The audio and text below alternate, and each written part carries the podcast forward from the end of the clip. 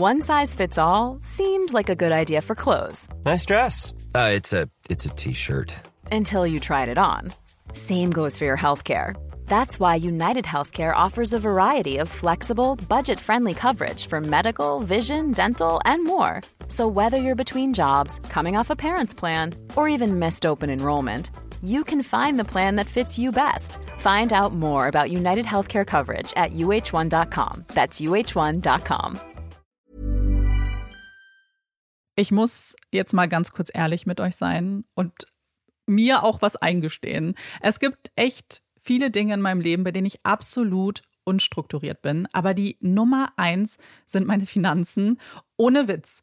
Es gibt Tage, an denen ich mich einfach nicht traue, auf mein Konto zu gucken. Und wenn ich das dann muss, weil ich weiß, oh, jetzt ist, glaube ich, meine Kreditkartenzahlung mal wieder fällig, dann habe ich richtig doll Herzklopfen. Und dann, äh, weißt du, ich gucke so, so ein bisschen nur mit einem Auge hin, wie bei einem Horrorfilm. So Decke übers Gesicht am liebsten und nur so mit einem Auge irgendwie drauf gucken. Und ganz ehrlich, das kann ja so nicht angehen. Und da passt unser heutiger Partner ganz wunderbar, denn Finanzguru hilft mir jetzt hoffentlich dabei, meine Finanzen in den Griff zu bekommen und mir nicht mehr so viel Stress zu machen. Und wer den Podcast aufmerksam hört, kann sich wahrscheinlich schon denken, dass ich genauso eine Kandidatin bin wie Amanda. Mir geht es da einfach eins zu eins genauso. Ich verliere total schnell den Überblick, auch weil ich ja einfach überhaupt nicht so gut mit Zahlen bin und so. Und da ist Finanzguru die perfekte Anlaufstelle für Menschen wie mich und Amanda, aber wahrscheinlich auch für viele von euch. Bei Finanzguru bekommt ihr nämlich den perfekten Überblick über eure Finanzen. Ihr könnt dort, wenn ihr möchtet, all eure Konten miteinander verbinden, also Girokonto, Kreditkarte, Depot oder auch zum Beispiel eure Kryptobörse. Und dann werden alle Einnahmen und Ausgaben automatisch kategorisiert und für euch übersichtlich in der App aufbereitet. Und nicht nur das, Finanzguru zeigt euch auch alle eure Verträge ganz übersichtlich an. Das heißt, wenn ihr erkennt, dass da ein überflüssiger Vertrag dabei ist, dann könnt ihr den ganz einfach mit einem Fingertipp rechtssicher über die App kündigen. Das sind aber nicht die einzigen richtig coolen Features von Finanzguru. Finanzguru kann nämlich auch noch mehr machen und zwar für euch ganz persönlich. Genau, mit Finanzguru Plus bekommt ihr nämlich detaillierte Budgetanalysen und auch personalisierte Finanztipps, also alles irgendwie perfekt auf euch zugeschnitten. Ihr habt auch Analysen eures Kaufverhaltens, die euch zur Verfügung stehen. Dann könnt ihr nämlich auch Veränderungen planen. Und was ich auch super cool finde, ist die klare Übersicht eurer Ausgaben nach Kategorie, also zum Beispiel Lebensmittel, Shopping, Tanken. Das könnt ihr alles unterteilen. Und das äh, finde ich einfach so viel übersichtlicher und auch viel einfacher dann eben für zukünftige Veränderungen. Veränderungen. Wenn ihr Finanzguru auch ausprobieren wollt, dann haben wir jetzt ein richtig, richtig cooles Angebot für euch. Und zwar könnt ihr mit unserem Code Puppies Finanzguru Plus drei Monate lang kostenlos testen. Und das ist super einfach. Ihr müsst einfach nur die App downloaden, euer Konto verknüpfen und dann in eurem Profil den Code Puppies eingeben. Ganz wichtig, der Code ist nur für NeukundInnen gültig. Und dann geht's auch schon los. Dann könnt ihr Finanzguru drei Monate lang kostenlos kostenlos testen, durchstöbern und rausfinden, welche Funktion für euch am meisten Sinn ergibt. Den Link, den Code und alle weiteren Informationen findet ihr wie immer in unseren Shownotes und auch in unserem Linktree.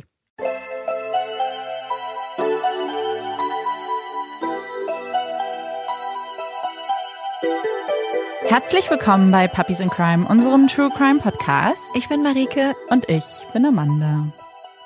Marike und ich sind hier. Marike lacht erstmal, weil das Intro fast verkackt haben. Wir haben es verkackt, nicht einmal. fast. Ja, ja, einmal und jetzt fast wieder. Sie hat schon wieder fast gelacht. Aber das liegt daran, dass unsere Köpfe ein bisschen matschig sind, weil es spät ist. Es ist sehr spät. Amanda und ich sind mich heute beide aus Niedersachsen frisch angereist, zurück in Berlin, um mhm. die Folge auf, aufzunehmen. Olaf ist noch in Niedersachsen. Der ist einfach vergessen.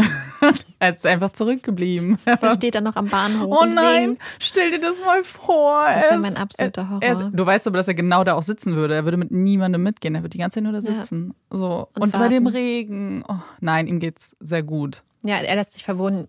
Verwöhnen. Mir wurden schon mehrere Fotos wieder zugeschickt und äh, heute Nacht hat er mich dann auch wieder, hoffentlich. Ja. Und hier regnet es tatsächlich in Berlin. Ich glaube, es regnet fast überall, was ich so mitbekommen habe. Es ist jetzt.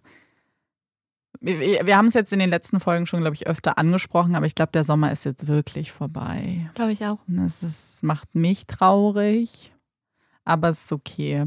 Zeit für heiße Getränke und Kuscheln. Ja, ja, ja. jetzt genau. Das, äh, auf die Dinge kann man sich dann ein bisschen freuen. Worauf wir uns auch freuen können, ist auf einen neuen Fall von Marike. Ich bin sehr gespannt, ich weiß sehr wenig über den Fall. Ja, für uns geht es heute zurück nach Australien. Große Überraschung. Und ich erzähle euch heute die Geschichte von Joanne Lees und Peter Falconio. Joanne und Peter sind ein junges Paar aus England, die sich Anfang des neuen Jahrtausends einen Lebenstraum erfüllt haben. Eine Weltreise. Und was für eine. Seit über einem Jahr sind die beiden nun schon unterwegs. Sie haben die verschiedensten Länder und Kulturen kennengelernt, kleine und große Abenteuer erlebt und jede Menge neue Freunde und Reisegefährten kennengelernt.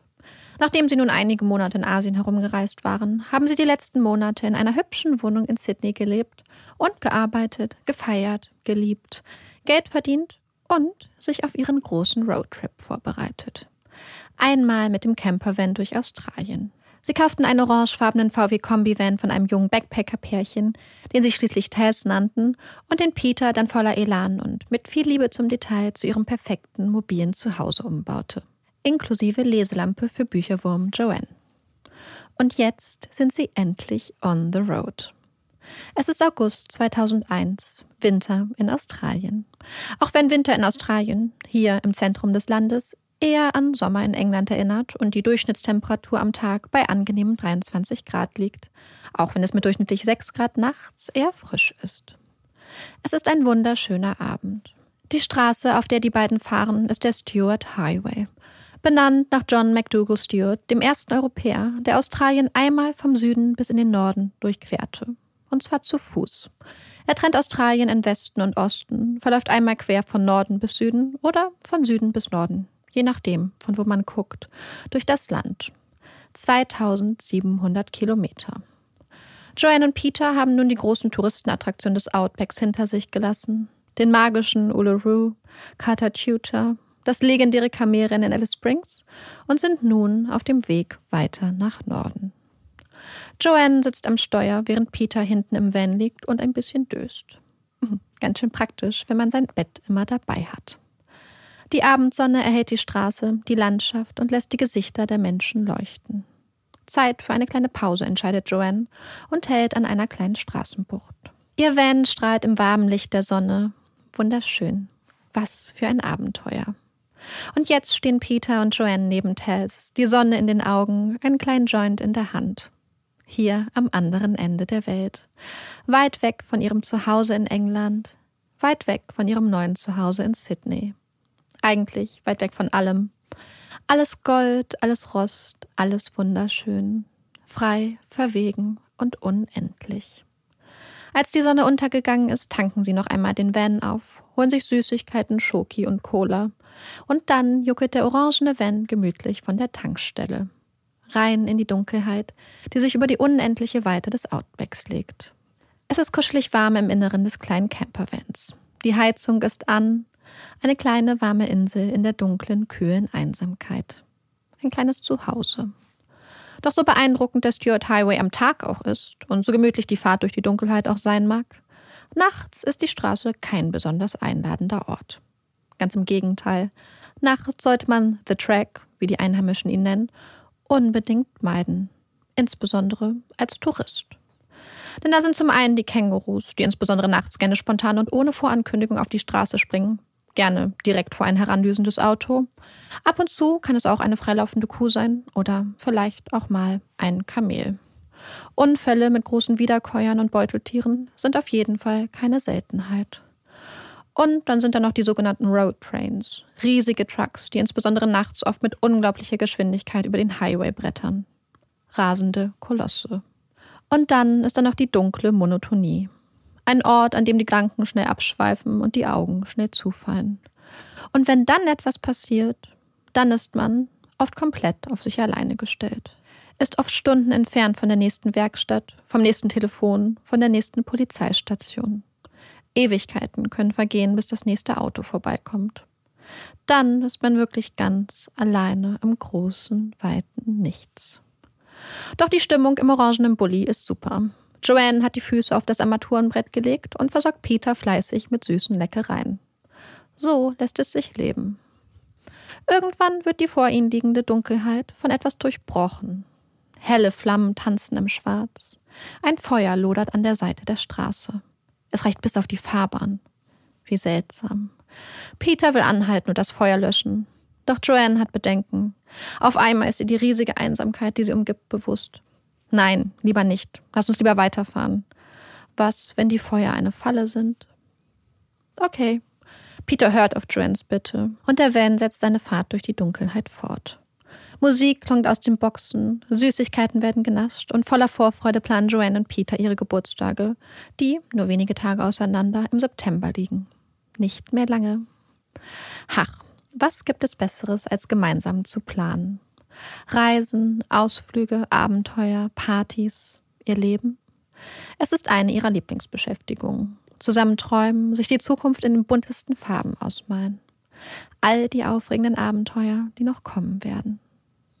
Sie könnten ihren Geburtstag ja auf Fiji feiern, schlägt Joanne vor, während Peter leidenschaftlich dafür plädiert, seinen 29. Geburtstag auf einer Skipiste im Land der langen weißen Wolke zu verbringen. Sie haben so unendlich viele Möglichkeiten und noch so viel zu erleben. Irgendwann wird die Dunkelheit wieder durchbrochen. Hell leuchtet es von hinten in den Bulli. Es sind die unglaublich hellen Scheinwerfer eines anderen Wagens, der nun direkt hinter ihnen fährt. Dessen Licht gleißend hell strahlt und Peter blendet. Wie unglaublich nervig. Können die nicht einfach überholen? Mann, ey. Und dann, irgendwann, als hätte der sie verfolgende Fahrer Peters Bitte erhört, beginnt der Wagen hinter ihnen langsam schneller zu werden. Fährt schließlich neben ihnen auf der dunklen Straße. Joanne will den nervigen Mitfahrer genauer unter die Lupe nehmen. Und sie sieht einen weißen Pickup-Truck. Das Licht im Inneren des Wagens ist angestellt. Am Steuer sitzt ein Mann. Ein Mann mit Baseballkappe und Schnauzbart, der irgendwie an ein Walross erinnert. Und bösem Blick. Daneben ein gepunkteter Hund. Was für ein unglaublich ungemütlicher Geselle dieser Typ doch ist. Und was für ein unglaublich gruseliger, intensiver Blick. Irgendwann fängt der Mann an, herumzugestikulieren. Er zeigt auf ihren Van, zeigt nach hinten, versucht ihnen irgendetwas zuzurufen. Joanne fühlt sich unwohl. Was zum Teufel will der von ihnen? Doch Peter scheint gelassen, ist wie immer ihr Fels in der Brandung. Vielleicht ist ja einfach irgendwas am Auto. Lieber schnell nachgucken. Er fährt an den Straßenrand und steigt aus. Auch der weiße Pickup hält an. Joanne soll im Wagen bleiben, draußen ist es schließlich kalt, und macht es sich auf dem Fahrersitz bequem. Vorsichtig lässt sie die Tür des Wagens einen Spalt breit offen und versucht mit einem Ohr mitzubekommen, was draußen gerade passiert. Sie hört Peters freundliche Stimme mit dem nordenglischen Akzent. Der Klang von zu Hause. Hey, danke fürs Anhalten, ruft Peter dem Mann mit dem Käppi zu, der jetzt neben dem Van steht und irgendetwas von Funken und dem Auspuff erzählt. Hm, naja, hoffentlich nichts Ernstes. Lieber bei Nachschauen. Kurz darauf kommt Peter zur Fahrertür und versichert Joanne, dass alles gut ist. Funken am Auspuff. Er schnappt sich seine Packung Zigaretten, bittet Joanne einmal den Motor aufzudrehen und läuft dann wieder nach hinten, wo der andere Mann immer noch skeptisch den Auspuff beugt. Vorsichtig tritt Joanne wieder und wieder auf das Gaspedal. Der Motor heult auf. Und dann plötzlich ein lauter Knall. Ach du Scheiße. War das der Motor? Das hatten sie schon einmal. Oh nein. Bitte, bitte lass uns nicht hier mitten in der Nacht, mitten in der Dunkelheit, mitten im einsamen Outback feststecken. Bitte nicht. Joanne legt den Kopf in die Hände und blickt dann aus dem Fenster. Sie will sehen, was da draußen genau los ist. Doch statt in die Dunkelheit zu blicken, blickt sie in ein Gesicht. Ein großes Gesicht mit eiskalten Augen. Es ist der Mann mit der Baseballkappe. Er steht direkt am Fenster des Wagens, in der Hand ein silberner Revolver. Ein paar Sekunden später ist er direkt neben ihr, drückt sich durch den Türspalt, sein riesiger Oberkörper ganz dicht an ihr. Stell den Motor aus. Panik erfasst jede Faser von Joannes Körper. Pure Angst. Sie soll den Motor ausstellen. Den Motor. Okay. Okay. Langsam bewegt sie ihre Hand zum Zündschlüssel. Zu langsam. Der Mann greift an ihr vorbei, dreht den Schlüssel und wirkt den Motor ab. Sein riesiger Körper nimmt so viel Platz ein, so viel Raum. Er kommt ihr so nah. Joanne rückt panisch immer weiter vor ihm weg. Was will er? Warum machen Sie das? fragt Joanne, blickt panisch in seine kalten, gleichgültigen Augen. Warum machen Sie das? Die Augen blicken sie weiter kalt an. Kopf runter und Hände auf den Rücken. Nein, nein. Auf einmal gesellt sich Wut, unglaubliche Wut zu der Angst und der Panik, die Joannes Körper überflutet haben. Die Wut ergreift die Oberhand, gibt Kraft und Stärke. Joanne beginnt sich zu wehren. Sie schreit aus voller Kehle nach Peter und versucht sich aus dem Bulli zu stürzen. Weg von dem Mann und seiner Pistole. Doch sie kommt nicht weit. Spürt seine riesige Pranke auf ihrer Schulter. Spürt das Metall der Pistole an ihrem Kopf. Kopf runter und Hände auf den Rücken, wiederholt der Mann. Dieses Mal folgt Joanne seinen Anweisungen. Der Mann nimmt ihre auf den Rücken gedrehten Hände, fesselt sie. Womit, weiß Joanne nicht. Das sind keine Handschellen, kein Seil, das spürt sie. Doch noch bevor sie weiter über die Fesseln nachdenken kann, schubst der Mann sie aus dem Bulli. Sie fällt auf die Knie. Es tut weh. Dann wird sie brutal nach vorne geschubst, fällt mit dem Oberkörper auf den harten Asphalt und versucht irgendwie ihr Gesicht vor dem Aufprall zu schützen. Joanne schreit, schreit nach Peter, schreit voller Verzweiflung nach Hilfe. Wo ist Peter? Sie spürt den schweren Mann auf ihrem Rücken. Er versucht, ihre Beine zu greifen, sie festzuhalten. Sie hört, wie Klebeband von einer Rolle gerissen wird, wie er versucht, ihre Beine damit zu umwickeln, sie zu fixieren. Doch Joanne schreit und trampelt mit aller Kraft mit den Beinen. Sie schreit nach Peter, immer wieder. Doch Peter antwortet nicht. Da ist nur der große, schwere Mann und die unendliche Weite des Outpacks. Wo auch immer Peter ist, er kann ihr nicht helfen. Sie ist ganz auf sich alleine gestellt. Sie kämpft, versucht irgendwie mit ihren gefesselten Händen in den Schritt des Mannes zu schlagen, sie wem Schmerzen zu fügen. Er reagiert schnell und schlägt ihr mit der Faust auf den Kopf. Dann zieht er sie hoch. Ihre Füße, ihre Beine sind immer noch frei, nur das Klebeband hängt lose daran. Dafür versucht er nun, ihr den Mund zuzukleben, sie zum Schweigen zu bringen. Doch Joanne versucht sich zu wehren, und das Klebeband verfängt sich in ihren Haaren, klebt fest. Sie spürt es an ihrem Hals. Doch ihr Mund bleibt frei. Sie hat ihre Stimme noch. Der Mann schiebt sie nun vor sich her, Schritt für Schritt in Richtung seines Pickups. Plötzlich zieht er ihr einen Sack über den Kopf. Joanne kann nichts mehr sehen, kein Licht, keine Luft. Sie hat das Gefühl zu ersticken. Sie windet sich, versucht verzweifelt irgendwie Luft zu bekommen. Panik steigt in ihr auf, Todesangst. Sie schreit, schreit, dass sie keine Luft mehr bekommt. Und dann ist der Sack auf einmal wieder weg. Sie kann wieder atmen, doch der Mann hat sie immer noch im Griff und schiebt sie nun in die kleine Fahrerkabine seines Pickup-Trucks. Er kommt ihr immer näher. Joanne weicht immer mehr zurück. Sie regt den Kopf immer weiter nach hinten, während der Mann ihr immer näher kommt. Während Joanne um jeden Zentimeter Abstand kämpft, sitzt der gefleckte Hund des Mannes ganz teilnahmslos neben ihr. Der Hund bleibt ganz ruhig, scheint den dramatischen Kampf der letzten Minuten gar nicht zu bemerken. Plötzlich packt der Mann Joanne. Augenblicke später liegt sie auf der überdachten Ladefläche seines Pickup-Trucks. Unter ihr ist etwas Weiches. Eine Matratze? Die Ladefläche ist überdacht, nimmt ihr die Sicht, was da draußen passiert. Dafür hört sie nun die schweren Schritte. Hört, wie etwas über den Asphalt schart. Ganz nah. Was zum Teufel macht er da? Und wo ist Peter? Sie beginnt wieder zu schreien, fragt den Mann, was er von ihnen will. Geld? Den Wagen? Was auch immer es ist, er kann es einfach haben, soll es sich einfach nehmen und verschwinden. Der Mann kommt zurück, klappt die Plane, die die Ladefläche überspannt, ein Stück zur Seite. Sein Gesicht verdeckt von Dunkelheit. Halt's mal oder ich erschieß dich. Dann ist er wieder weg. Seine Worte haben etwas in Joanne ausgelöst. Eine Ahnung. Eine unglaublich schlimme Ahnung. Wo ist Pete? schreit Joanne. Was haben Sie mit meinem Pete gemacht? Haben Sie meinen Freund erschossen? Haben Sie Pete erschossen? Wieder erscheint das von Dunkelheit verborgene Gesicht des Mannes. Sagt nur ein Wort. Nein. Dann Schritte und wieder das scharrende Geräusch. Er hat Pete erschossen. Joanne weiß es. Pete, er ist weg. Sie kann nicht mehr, ist bereit aufzugeben. Doch dann fährt ihr ein Gedanke durch den Kopf. Er mobilisiert ihre letzte Kraft und schärft ihre Sinne. Sie wird sich nicht von diesem Kerl da vergewaltigen lassen. Nein, sie wird kämpfen. So leise und still wie möglich robbt Joanne in Richtung der Öffnung im Verdeck, horcht aufmerksam nach draußen. Sie hat eine Chance. Sie hört wieder das Scharren auf Asphalt. Der Mann scheint beschäftigt. Sie schiebt sich weiter, Stück für Stück nach vorne, bis sie ihre Füße über die Kante der Ladefläche schwingen kann und so leise es geht von der Ladefläche des Wagens heruntergleiten kann. Sie landet zum Glück auf ihren Füßen. Und dann rennt Joanne. So schnell und leise sie kann, die Hände immer noch auf dem Rücken gefesselt, in die Dunkelheit. rein in die unendliche, stille Weite des Outbacks. Sie rennt, rennt um ihr Leben, hört bald die Schritte des Mannes hinter sich. Sie muss sich verstecken. Sie rennt über den unebenen Boden, weiß, dass sie jetzt auf keinen Fall hinbehalten darf. Sie rennt zu einer Gruppe von kleinen Bäumen und Büschen, macht sich ganz klein und quetscht sich in das Gestrüpp.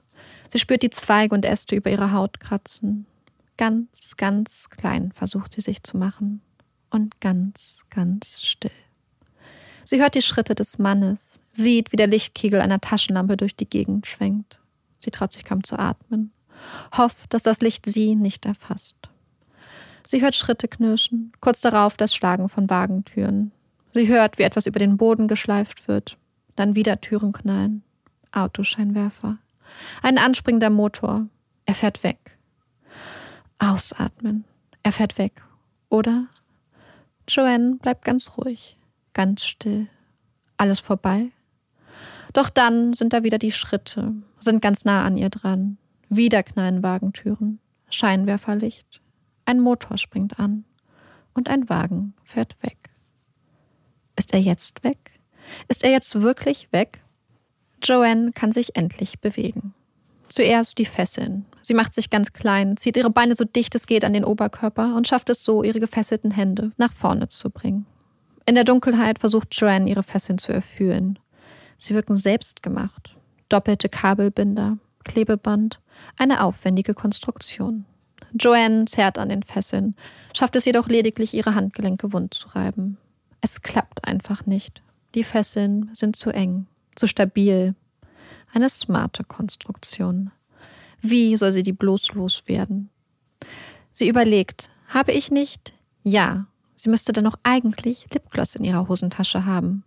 Mit den gefesselten Händen schafft sie es, das Lipgloss hervorzugraben und dreht dann vorsichtig den Verschluss ab und tropft die klebrige Flüssigkeit auf ihre Handgelenke. Doch auch mit dem Lipgloss schafft sie es nicht, ihre Hände aus den Fesseln zu quetschen. Scheiße. Scheiße. Schließlich versucht Joanne, das Klebeband mit ihren Zähnen abzureißen. Doch auch das funktioniert nicht. Das Klebeband reißt viel zu schnell und in viel zu kleine Stücke. So wird das bis morgen dauern. Voller Enttäuschung spuckt sie die kleinen Fetzen des Klebebandes aus. Sie schafft es einfach nicht. Stundenlang bleibt Joanne in ihrem kleinen, ungemütlichen Versteck.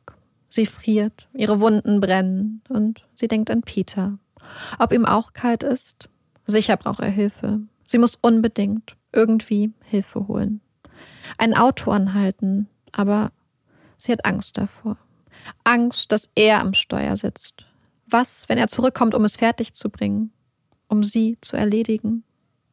Sie will zu Peter, will zurück in die Wärme und das Licht. Stattdessen ist sie ganz alleine, weiß nicht, wo Peter ist, weiß nicht mal, wo sie ist, denkt mit schwerem Herzen an ihre Freunde und ihre Familie. Sie muss hier weg.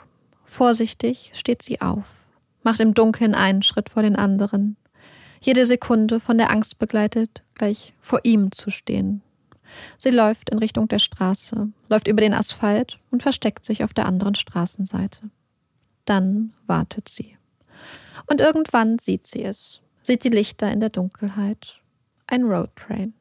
Das kann sie hören. Einer dieser überdimensionierten Lkw, die Waren durch die riesige Weite Australiens transportieren.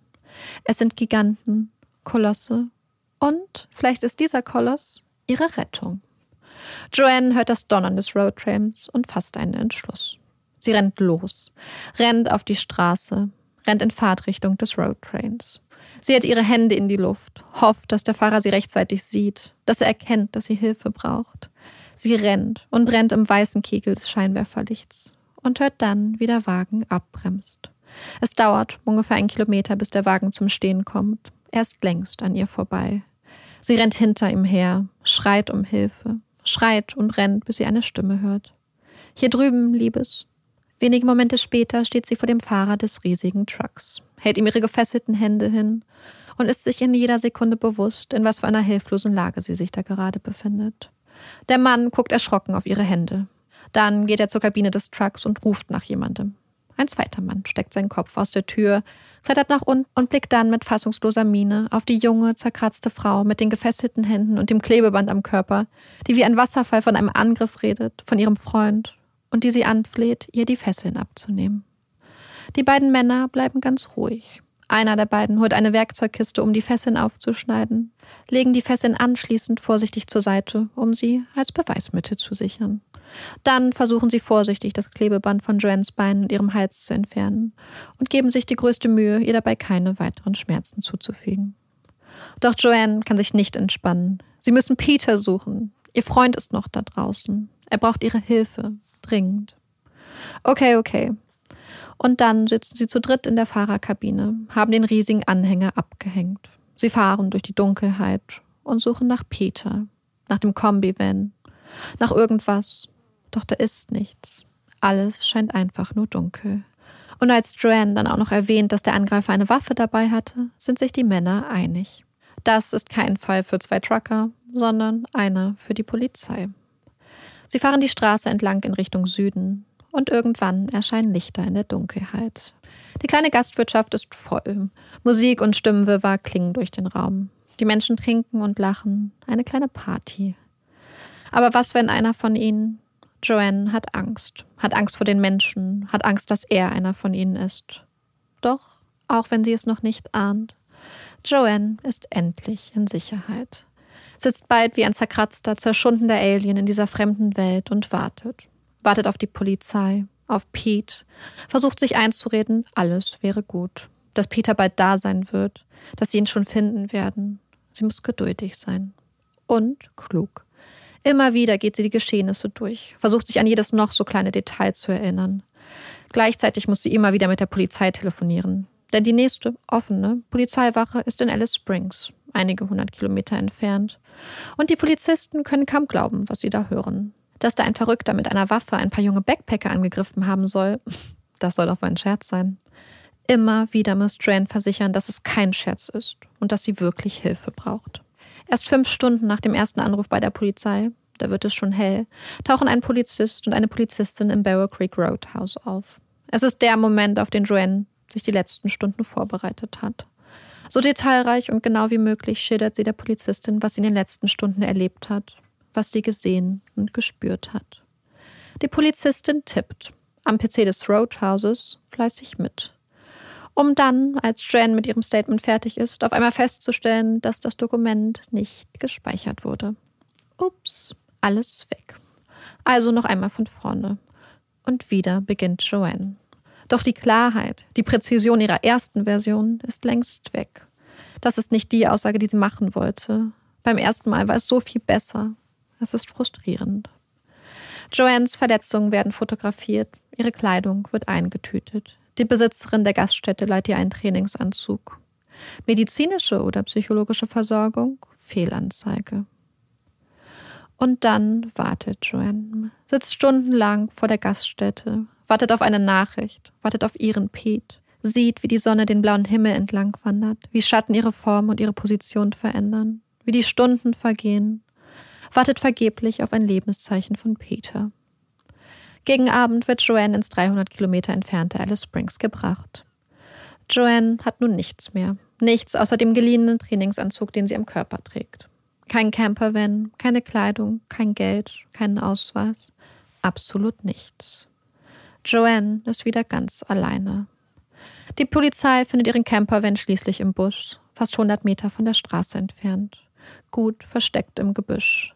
Auf der Straße finden sie zwei kleine Sandhaufen, darunter ein großer Blutfleck.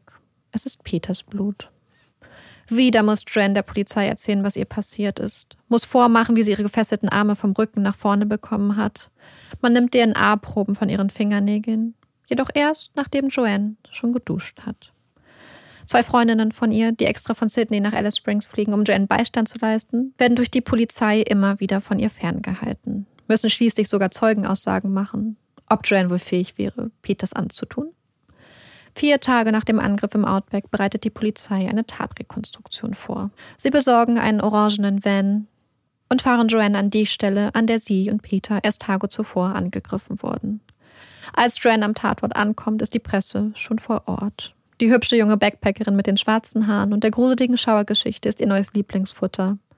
Die Kameras klicken eifrig. Und dann geht es los. Schritt für Schritt muss Dran die Geschehnisse nachspielen. Psychologische Betreuung gibt es keine. Dafür ungeduldige Polizisten, die das Ganze schnell über die Bühne bringen möchten. Als der den Täter darstellende Polizist schließlich mit einer Waffenreplike auf Joanne zeigt, kann Joanne nicht mehr. Sie bricht zusammen und weint. Man entscheidet, dass es auch reicht, wenn der Polizist seine Hände einfach zu einer Pistole formt und damit auf Joanne zielt. Stück für Stück muss Joanne alles noch einmal durchleben, muss sich vor den Augen der Polizisten in den Dreck legen. Am nächsten Tag berichten die Zeitungen, dass sie am Tatort einsam und verzweifelt gewirkt habe. Gut erkannt. Joanne bekommt mehr und mehr das Gefühl, dass die Polizei ihr skeptisch gegenübersteht, dass man ihr nicht wirklich glaubt.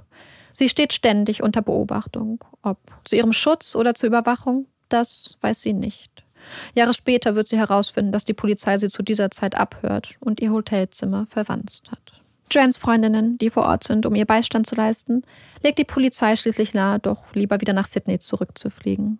Schweren Herzens kommen sie der Aufforderung nach und lassen Joanne alleine zurück.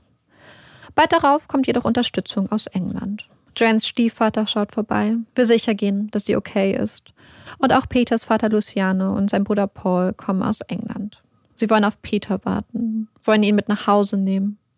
Doch es ist vergebliches Warten. Die erhoffte Nachricht, die gefürchtete Gewissheit, bleibt aus. Papa Luciano muss am Ende ohne seinen geliebten Sohn nach Hause fliegen. Peters Bruder Paul hingegen bleibt in Australien.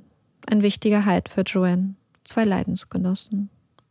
Dass ihre Freunde und Familie, dass Peters Familie so für sie da ist und so hinter ihr steht, das gibt Joanne Kraft. Es ist eine Unterstützung, die sie dringend braucht.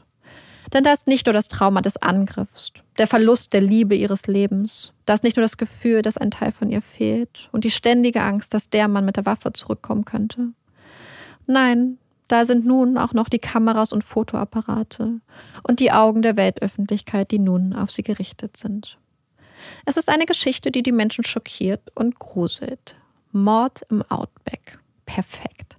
Die Geschichte hat alles, was es für gute Schlagzeilen braucht. Grauenhafte Details und bodenloser Horror.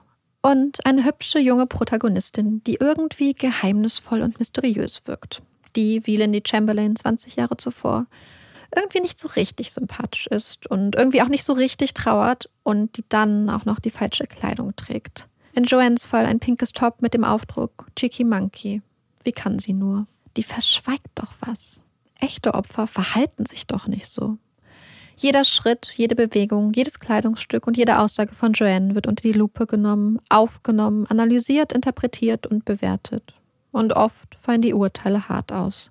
Da bringt es auch wenig, wenn Peters Mutter Joan in einem Interview klarstellt, dass sie Joanne glaubt. Denn was ist schon so eine Aussage von der Mutter des Opfers im Vergleich zu einem pinken Top, auf dem Cheeky Monkey steht?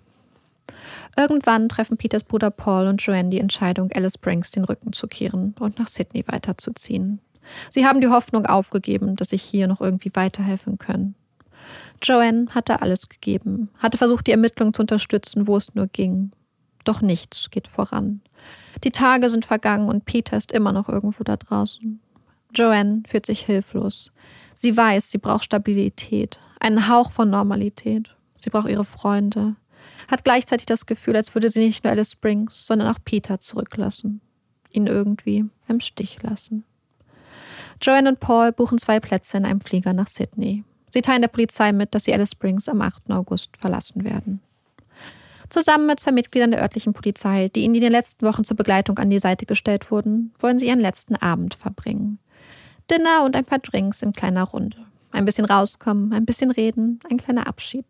Das tut gut. Doch dann klingelt das Diensthandy des Polizisten, der den Abend eigentlich mit Hilfe seiner Frau für sie organisiert hatte. Er geht ran, lauscht angestrengte Stimme am anderen Ende der Leitung. Dann blickt er Joanne an. Joanne sieht, dass er überrascht ist und dass er wirklich keine Ahnung hat, was hier gerade passiert. Die Polizei will mit dir reden. Jetzt, erklärt er Joanne. Fährt sie anschließend zur Polizeistation. Joanne versteht nicht, was los ist. Worum geht es? Was ist passiert? Hoffnung und Angst machen sich in Joanne und Paul breit. Vielleicht haben sie wichtige Neuigkeiten. Vielleicht. Vielleicht haben sie Peter gefunden. Nein. Die Ermittler wollen aber dringend noch einmal mit Joanne reden. Naja, so halb dringend. Eine Stunde lang wartet Joanne auf dem Revier, bis man sie in einen kleinen Verhörraum bringt. Da sie ja vorhabe, morgen Alice Springs zu verlassen, sei es für die Polizei sehr wichtig, vorher noch ein paar Ungereimtheiten und Widersprüche aus ihren alten Statements zu klären, erklärt man ihr. Sie bräuchten da jetzt noch einmal dringend ihre Kooperation. Joannes Verwirrung wächst. Wieso erst jetzt? Die Polizei hat ihre Aussagen schon seit Wochen. Und welche Widersprüche, welche Ungereimtheiten. Sie versteht es nicht. Und merkt schnell, dass es hier nicht nur um ein, zwei kleine Fragen geht. Sie wird gebeten, ihre Beziehung zu Pete zu beschreiben. Pete. Sie kann nicht. Nicht jetzt, nicht hier. Es ist spät. Sie ist angetrunken, emotional. Doch die Ermittlerin bohrt weiter, stellt Joannes Aussagen in Frage. Die Stunden vergehen. Joanne kann sich kaum mehr konzentrieren. Sie ist aufgewühlt. Warum glauben Sie ihr nicht? Um Mitternacht bittet Joanne darum, das Gespräch zu beenden. Sie fragt, ob sie die Fragen nicht zu einem anderen Zeitpunkt beantworten kann. Wenn sie nicht so müde ist, wenn sie nüchtern ist. Sie ist doch so, so müde. Die Ermittlerin tut erstaunt. Ach, möchtest du diese Fragen nicht beantworten? Möchtest du uns die Widersprüche in deinen Aussagen nicht erklären? Joanne ist verzweifelt. Sie versucht es doch. Aber wie soll sie erklären, warum es einen Zeugen gibt, der behauptet, sie während des Sonnenuntergangs alleine am Straßenrand gesehen zu haben, wenn sie doch mit Peter zusammen war? Peter war dabei. Was soll sie da noch erklären? Und wie soll sie erklären, dass man nur ihre Fußabdrücke am Tatort gefunden hat? Wie? Und nein, sie hat nicht gesagt, dass sie E-Mails mit heiklem Inhalt löschen müsste. Sie hätte E-Mails löschen müssen, um für die hunderten Nachrichten von Freunden und Bekannten in ihrer Inbox Platz zu machen. Es ist Anfang der Nullerjahre und Speicherplatz ein begrenztes Gut. Sie hatte der Polizei doch freiwillig den Zugang zu ihrem E-Mail-Postfach gegeben. Sie verheimlicht doch nichts. Doch keine ihrer Erklärungen stellt die Ermittler zufrieden. Die Ermittlerin bohrt weiter. Unzählige Experten hätten ihre Aussagen angeguckt und seien ganz eindeutig und einstimmig zu dem Ergebnis gekommen, dass da wichtige Informationen fehlen. Willst du uns diese Informationen nicht geben? Welche Informationen hast du weggelassen? Willst du uns das nicht sagen? Worüber haben du und Peter euch an dem Abend gestritten? Was soll Joanne schon dazu sagen? Sie haben sich nicht gestritten. Die Stimmung war gut. Sie haben ihre Geburtstage geplant. Mehr und mehr wird Joanne klar, dass sie gerade nicht als Opfer, nicht als Überlebende vernommen wird, sondern als Täterin. Um 0.29 Uhr endet das Interview und die Worte der Ermittlerin bestätigen Joannes Vorahnung. Die Ermittlerin spricht davon, Peters Familie Gewissheit geben zu wollen einen Abschluss. Sie brauchen Peter, müssen ihn endlich gehen lassen, weißt du. Kannst du uns dabei helfen? Joanne bekommt Angst. Nein, aber Sie machen mir Angst. Sie glauben, ich war das, oder? fragt sie die Ermittlerin. Nein, antwortet die Ermittlerin, aber ich muss dich fragen, ob du irgendwas mit dem Verschwinden von Peter Falconio zu tun hast. All Joannes Ängste, all ihre Ahnungen, ihre Gefühle werden bestätigt. Sie glauben ihr nicht. Und wenn sie ihr nicht glauben, suchen sie dann wirklich nach dem Täter? Am nächsten Morgen fliegen Joanne und Paul nach Sydney. Joanne bringt es nicht übers Herz, Paul zu erzählen, was da am Abend auf dem Polizeirevier passiert ist. Dass die Polizei sie nun verdächtigt, etwas mit dem Verschwinden seines Bruders zu tun zu haben. Dass sie nun die Verdächtige ist. Sie kann es nicht aussprechen. Während Paul in Sydney mit einem Fernsehsender an einem Programm über Peters Verschwinden zusammenarbeitet, versucht Joanne, wieder irgendwie in ihr altes Leben zu schlüpfen. Sie wohnt bei Freunden, will wieder in dem kleinen Buchladen arbeiten, in dem sie vor ihrem Trip durch Australien gearbeitet hatte. Doch es ist nicht mehr ihr altes Leben. Die gleiche Stadt, die gleichen wundervollen Menschen, der gleiche kleine Buchladen. Doch Peter fehlt. Es war ihr Leben gewesen in Sydney. Und jetzt fehlt er einfach. Dafür kennen nun fremde Menschen Joannes Gesicht. Gut zwei Wochen nach ihrer Ankunft in Sydney, am 20. September, hat Peter Geburtstag. Es ist der Tag, den sie damals im Van geplant hatten. Der Tag, den Peter so gerne in Neuseeland auf der Skipiste verbracht hätte. Der Tag, an dem er so gerne mit breitem Grinsen über den Schnee gerast wäre. 29 Jahre ist er heute geworden. Nächstes Jahr hätten sie seinen 30. Geburtstag gefeiert. Hätten wahrscheinlich Wochen oder Monate vorher angefangen, die Köpfe zusammenzustecken und sich die aufregendsten Geburtstagspläne überlebt. Aber statt auf einer Skipiste strahlend ins neue Lebensjahr zu fahren, ist Peter nun irgendwo da draußen. Ganz alleine. Wird seinen Geburtstag nicht feiern. Nie wieder. Und die Polizei glaubt, dass Joanne schuld daran ist. Kurze Zeit später entscheidet sich Joanne, nach England zurückzukehren. Sie braucht jetzt ihr Zuhause, braucht ihre Mutter, die sie schon so lange nicht mehr gesehen hat. Doch die Heimreise gestaltet sich als schwierig. Joanne ist bereits am Flughafen und will durch die Passkontrolle, als man ihr sagt, dass sie nicht fliegen könne. Man bestellt sie in einen kleinen Raum, erklärt ihr, dass die Polizei in Alice Springs sie mit einer Ausreisesperre belegt hätte. Ihr Pass sei quasi eingefroren. Das darf nicht sein. Warum hat ihr das niemand gesagt? Joanne sitzt im kleinen Raum, das Herz voller Heimweh und der Abflug kommt immer näher. Der Mitarbeiter der Passkontrolle versucht alle Hebel für sie in Bewegung zu setzen. Er ruft bei der Polizei in Alice Springs an, versucht irgendwie die Sperre aufheben zu lassen. Doch es tut sich nicht. Er erreicht nicht die richtigen Leute. Und die Zeit bis zum Abflug zerrinnt ihn wie Eis zwischen den Fingern. Joanne ist sich schon sicher, dass der Flieger ohne sie starten wird, als der Mann eine Entscheidung trifft. Er wird nicht auf eine Entscheidung aus Alice Springs warten. Er wird dafür sorgen, dass Joanne nach Hause kommt, und zwar mit diesem Flieger. Er setzt sich einfach über die Sperre hinweg und Joanne kann endlich ihren Heimflug antreten. Doch auch in England kennen die Leute nun Joannes Gesicht. Sie ist eine kleine, unfreiwillige Berühmtheit. Schon am Flughafen warten Journalisten auf sie. Und das Zuhause ihrer Mutter wird jeden Tag von der Presse belagert. Bei ihr unterzukommen ist für Joanne keine Option. Stattdessen wohnt sie bei einer Freundin und klettert regelmäßig durch die Gärten ihrer Nachbarn, um sich bei ihrer Mutter ins Haus zu schleichen. Auch an einen normalen Arbeitstag ist kaum zu denken. Joanne hatte vor ihrer großen Weltreise in einem Reisebüro gearbeitet. Ihr Traumjob. Sie liebte es, mit ihren Kundinnen von der großen, weiten Welt zu träumen, Pläne zu schmieden und strahlende Gesichter zu sehen. Doch immer wieder stehen nun Menschen mit Kameras oder Notizblöcken vor dem Reisebüro. Manchmal auch im Reisebüro. Sie wollen Interviews, wollen wissen, wie es ihr geht. Man erkennt sie, beobachtet sie genau, wie ein Tier.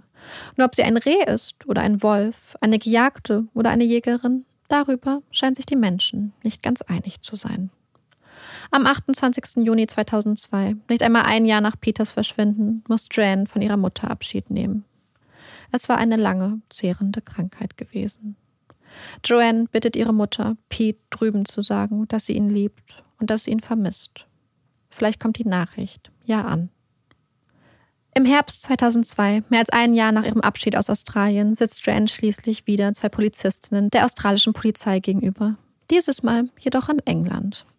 Eine der beiden Frauen ist die neue Leiterin der Ermittlungsgruppe, Colleen Gwynn. Noch ein Jahr zuvor hatte man sie im Fokus gehabt, hatte sie verdächtig, etwas mit Peters Verschwinden zu tun zu haben, hatte ihr nicht geglaubt und versucht, sie in die Enge zu treiben. Doch nun hat sich das Blatt gewendet. Sie haben jemanden gefunden. Einen Mann, der ihrer Beschreibung entspricht, der einen gefleckten Hund hat und der genauso einen Wagen fährt, wie Joanne ihn beschrieben hat. Und dessen DNA bzw. Blut sie auf ihrer Kleidung und im Van gefunden haben. Und jetzt sitzen diese beiden Frauen von der Polizei hier in England, sitzen Joanne gegenüber und sagen ihr, dass sie ihnen vertrauen kann, wollen noch einmal ihre Geschichte hören, wollen es besser machen als ihre Vorgängerin. Und sie brauchen Joannes Hilfe. Ob sie den Mann, der sie damals angegriffen hat, identifizieren könne? Sie legen ihr Fotos von verschiedenen Männern vor, bitten sie, sie sich sorgfältig anzugucken, sich Zeit zu lassen. Doch Joanne braucht nur einen Blick, um ihn zu erkennen. Das ist er. Der Mann mit den kalten Augen. Der Mann, der ihr ihren Pete genommen hat. Der sie in die Dunkelheit des Outbacks trieb. Das ist er. Da ist sie sich sicher. Dieses Gesicht, diesen Blick wird sie niemals vergessen. Sie haben ihn. Endlich. Und sie, also die Polizei, haben, das erkennen sie jetzt, unglaublich viel falsch gemacht. Anders als ihre Vorgängerin sieht Superintendent Gwynn keine Verdächtige, sondern eine beeindruckende Zeugin. Sie sieht keine Widersprüche und keine Unstimmigkeiten. Sie, also die Polizei, waren das Problem gewesen, nicht Joanne. Das erkennt sie jetzt. Sie haben viel gut zu machen. Aber immerhin, da sind sich die Polizistin Joanne einig, sie haben ihn. Ihn, den Mann mit dem kalten Blick, der Mann mit der silbernen Pistole. Sein Name ist Bradley John Murdoch, 44 Jahre alt. Kein unbeschriebenes Blatt. Mit 21 Jahren überfuhr Murdoch einen Motorradfahrer, wurde zu einer Bewährungsstrafe verurteilt. Im gleichen Jahr trifft er seine zukünftige Ehefrau und die Mutter seines Sohnes. Nach wenigen Jahren Familienleben verlässt seine Frau ihn jedoch. Sie konnte die Gewalt, die Murdoch ihr antat, nicht länger aushalten. Mitte der 90er Jahre schießt Murdoch im alkoholisierten Zustand auf eine Menschenmenge, verletzt eine Frau. Und obwohl er zehn Schüsse auf die Menge abfeuerte, wird er nach nicht einmal anderthalb Jahren aus dem Gefängnis entlassen. Ein Schlag in die Gesichter der Opfer.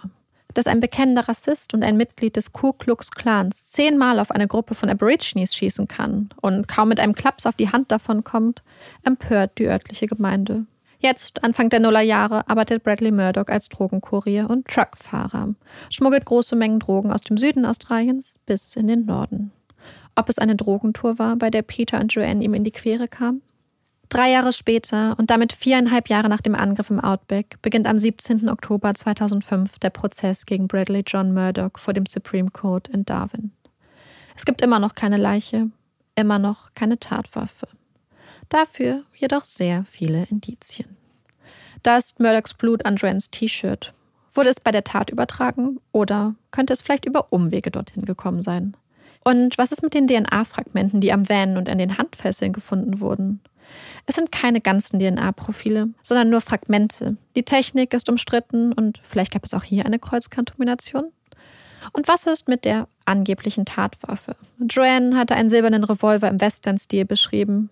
Murdoch behauptet, dass er nie so einen Revolver besessen habe. Zwei Zeuginnen hingegen sagen, dass er im Besitz einer solchen Waffe gewesen sei. Dann gibt es noch ein Video von einer Tankstelle in Alice Springs, kurz nach der Tat. Es zeigt einen Mann, der Joannes Beschreibung entspricht und der einen weißen Pickup-Truck mit überdachter Ladefläche fährt. Wenn es wirklich Murdoch auf dem Video ist, dann wäre seine Aussage, er wäre zur Zeit der Tat ganz woanders gewesen, hinfällig. Und während eine Expertin mit Hilfe sogenannter Face- und Body-Mapping-Technik bestätigt, dass der Mann auf dem Video Murdoch ist, widerspricht ein anderer Experte. Bekannte und Verwandte von Murdoch sind sich jedoch sicher, dass er dort auf dem Video zu sehen ist. Und ist es Zufall, dass Murdoch nicht einmal 48 Stunden nach dem Angriff seinen Bart abrasierte und sein Aussehen veränderte?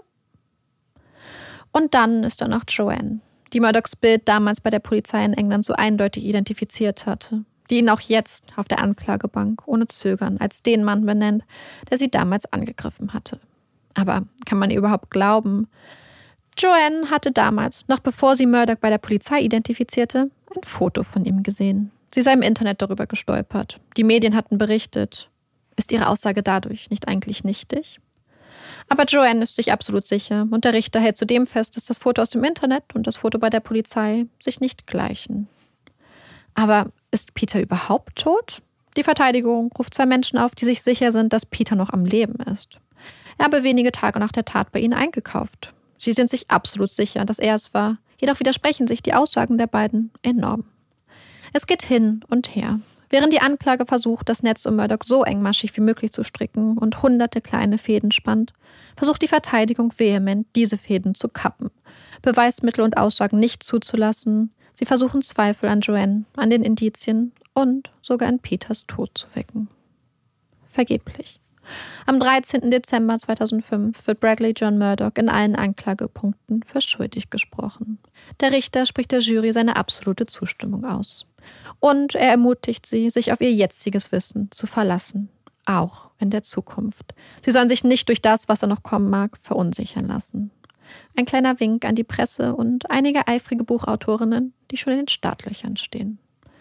Zwei Tage später, am 15. Dezember 2005, wird Bradley Murdoch zu 28 Jahren Haft verurteilt. Ich habe sichtbare Narben von den körperlichen Verletzungen, die ich in der Nacht erlitten habe. Sie verblassen mit der Zeit. Die emotionalen Narben, sie bleiben jedoch. Ich bin stärker, weiser, weniger naiv. Ich bin skeptisch, misstrauisch, ängstlich und mein Herz ist gebrochen. Es ist einsam, ich zu sein. Mit diesen Worten endet Joanne Lees Witness Impact Statement. Peters Mutter Joan beendet ihr Statement mit den Worten: Der Schmerz wird mich niemals verlassen. Ich denke jeden Tag, jede Sekunde an Peter. Er war nur 28 Jahre alt und hatte noch so viel Leben vor sich. Wow, ähm, was für ein Fall und was für, ein, für eine Wendung. Ich hatte, hatte Böses geahnt, ähm, aber ich weiß, dass, also Marika hat jetzt schon kurz angedeutet, als wir pausiert haben, dass das noch nicht das Ende ist. Also wir dürfen uns jetzt noch nicht freuen. Also man kann sich schon freuen, aber ich habe jetzt noch nicht die ganze Geschichte erzählt. Okay. Ähm, ich fange direkt erstmal kurz mit den Quellen an, weil das nachher auch total wichtig wird, wenn es um die Behandlung des Falls angeht. Ich habe ja schon darauf angespielt, dass die Presse hier eine ganz entscheidende Rolle hat und dass es da auch einige Buchautorinnen gab, wo der Richter sich auch schon äh, drauf bezogen hat. Und es gibt unglaublich viele Dokumentationen zu dem Fall. Es gibt unglaublich viele YouTube-Videos. ähm, Podcasts, es gibt die ganzen, ähm, alles, was der Richter quasi entschieden hat, weil die Verteidigung hat ja ganz stark versucht, dafür zu plädieren, dass ganz, ganz viele Beweismittel und Indizien nicht zugelassen wurden mhm. im Prozess und Aussagen etc. Man kann die ganzen Begründungen vom Richter äh, finden. Man kann 2007 ist Bradley Murdoch in Berufung gegangen, beziehungsweise 2006, 2007 wurde das dann entschieden. Da gibt es 155 Seiten, wo wirklich nochmal Schritt für Schritt durchgegangen wird, warum es kein Fehlurteil war, warum es richtig war, dass die Sachen mhm. zugelassen wurde. Ähm, der Richter hat auch zu, zum Urteil damals wirklich ganz genau erklärt, warum er sich bei jedem Punkt und bei jedem Indiz dazu entschieden hat, es zuzulassen. Hat auch während des Prozesses zum Beispiel ganz oft der Jury gesagt, hey, nur weil er jetzt eine Waffe dabei hat, heißt es nicht, dass er ein schlechter Charakter ist. Mhm. Und nur weil er eine Waffe dabei hat, heißt es nicht, dass er damit jemanden töten möchte. Er wollte sich vielleicht beschützen, weil er Drogenkurier war. Und das sind halt Sachen, die total wichtig sind, das im Kopf zu halten. Dann gibt es ganz, ganz, ganz, ganz, ganz viele Bücher und zu einem werde ich auch nochmal kommen. Aber ich habe dann auch überlegt, ähm, ob ich mir ein Buch hole und dann habe ich gesehen, dass es von Joanne Lees ein Buch gibt, das sie 2007 geschrieben hat, No Turning Back. Das Buch gibt es nicht mehr in der Neufassung, also es gibt nur noch gebrauchte Exemplare und ich hatte dir das, glaube ich, damals gesagt, ich wollte mhm. mir das mhm. nämlich unbedingt bestellen und bei Amazon und so gab es dann nur noch äh, Sachen, so die dann so in zwei Wochen geliefert werden konnten ja. oder in drei Wochen und ich habe dann überall geguckt und dann gab es bei Rebuy ein Exemplar, was sie noch auf Lager hatten dann habe ich mir das bestellt.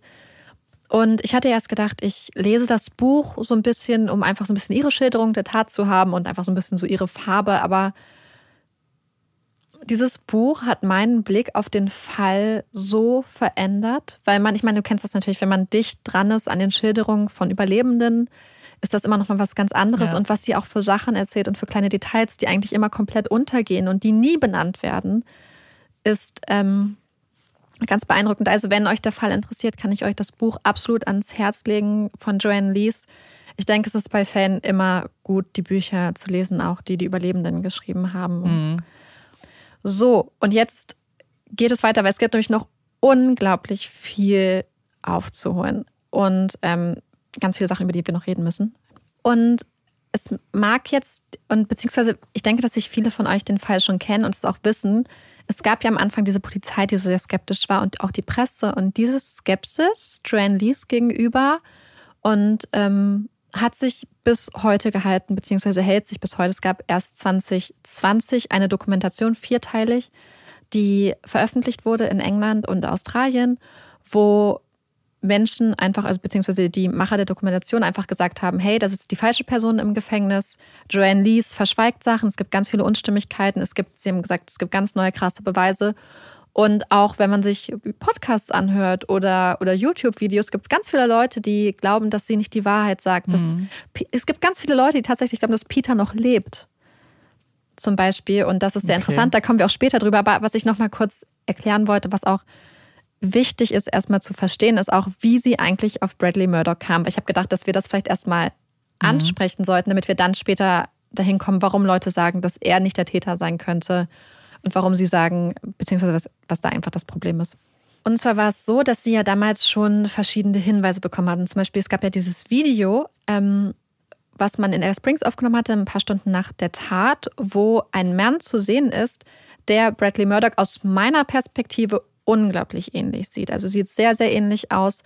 Und das hatten sie damals veröffentlicht und hatten gehofft, dass sich die Person, die das ist, wenn sie nichts mit der Tat zu tun hat, sich zum Beispiel melden würde oder so. Und es hat sich aber nie jemand gemeldet. Und ähm, das heißt, sie hatten da eigentlich so eine quasi Verdächtige, die sie damit gesucht haben. Dann sind sie durchgegangen, wer hat solche Wegen und wer ist da lang gefahren und wer entspricht dieser Beschreibung.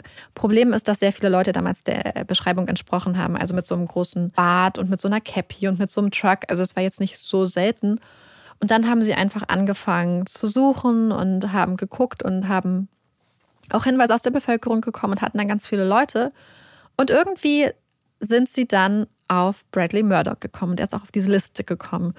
Und dann ist sein, ich sag mal, ehemaliger Geschäftspartner festgenommen worden mit, ich glaube, vier Kilo Cannabis oder so. Und dieser Geschäftspartner hat sich dann gedacht, hey, ich kann euch was erzählen. Und dann hat er angefangen quasi auszupacken und hat gesagt, dass Bradley Murdoch der, der Täter ist, der das gemacht hat. Und hat ganz viel darüber erzählt, dass er gesehen hat, wie er solche Handschellen gemacht hat und mit der Waffe und dass er gesagt hat, dass er da Sachen macht und hat ganz, ganz viel gesagt und hat quasi die, die ganze Schuld auf Bradley Murdoch geladen. Mhm.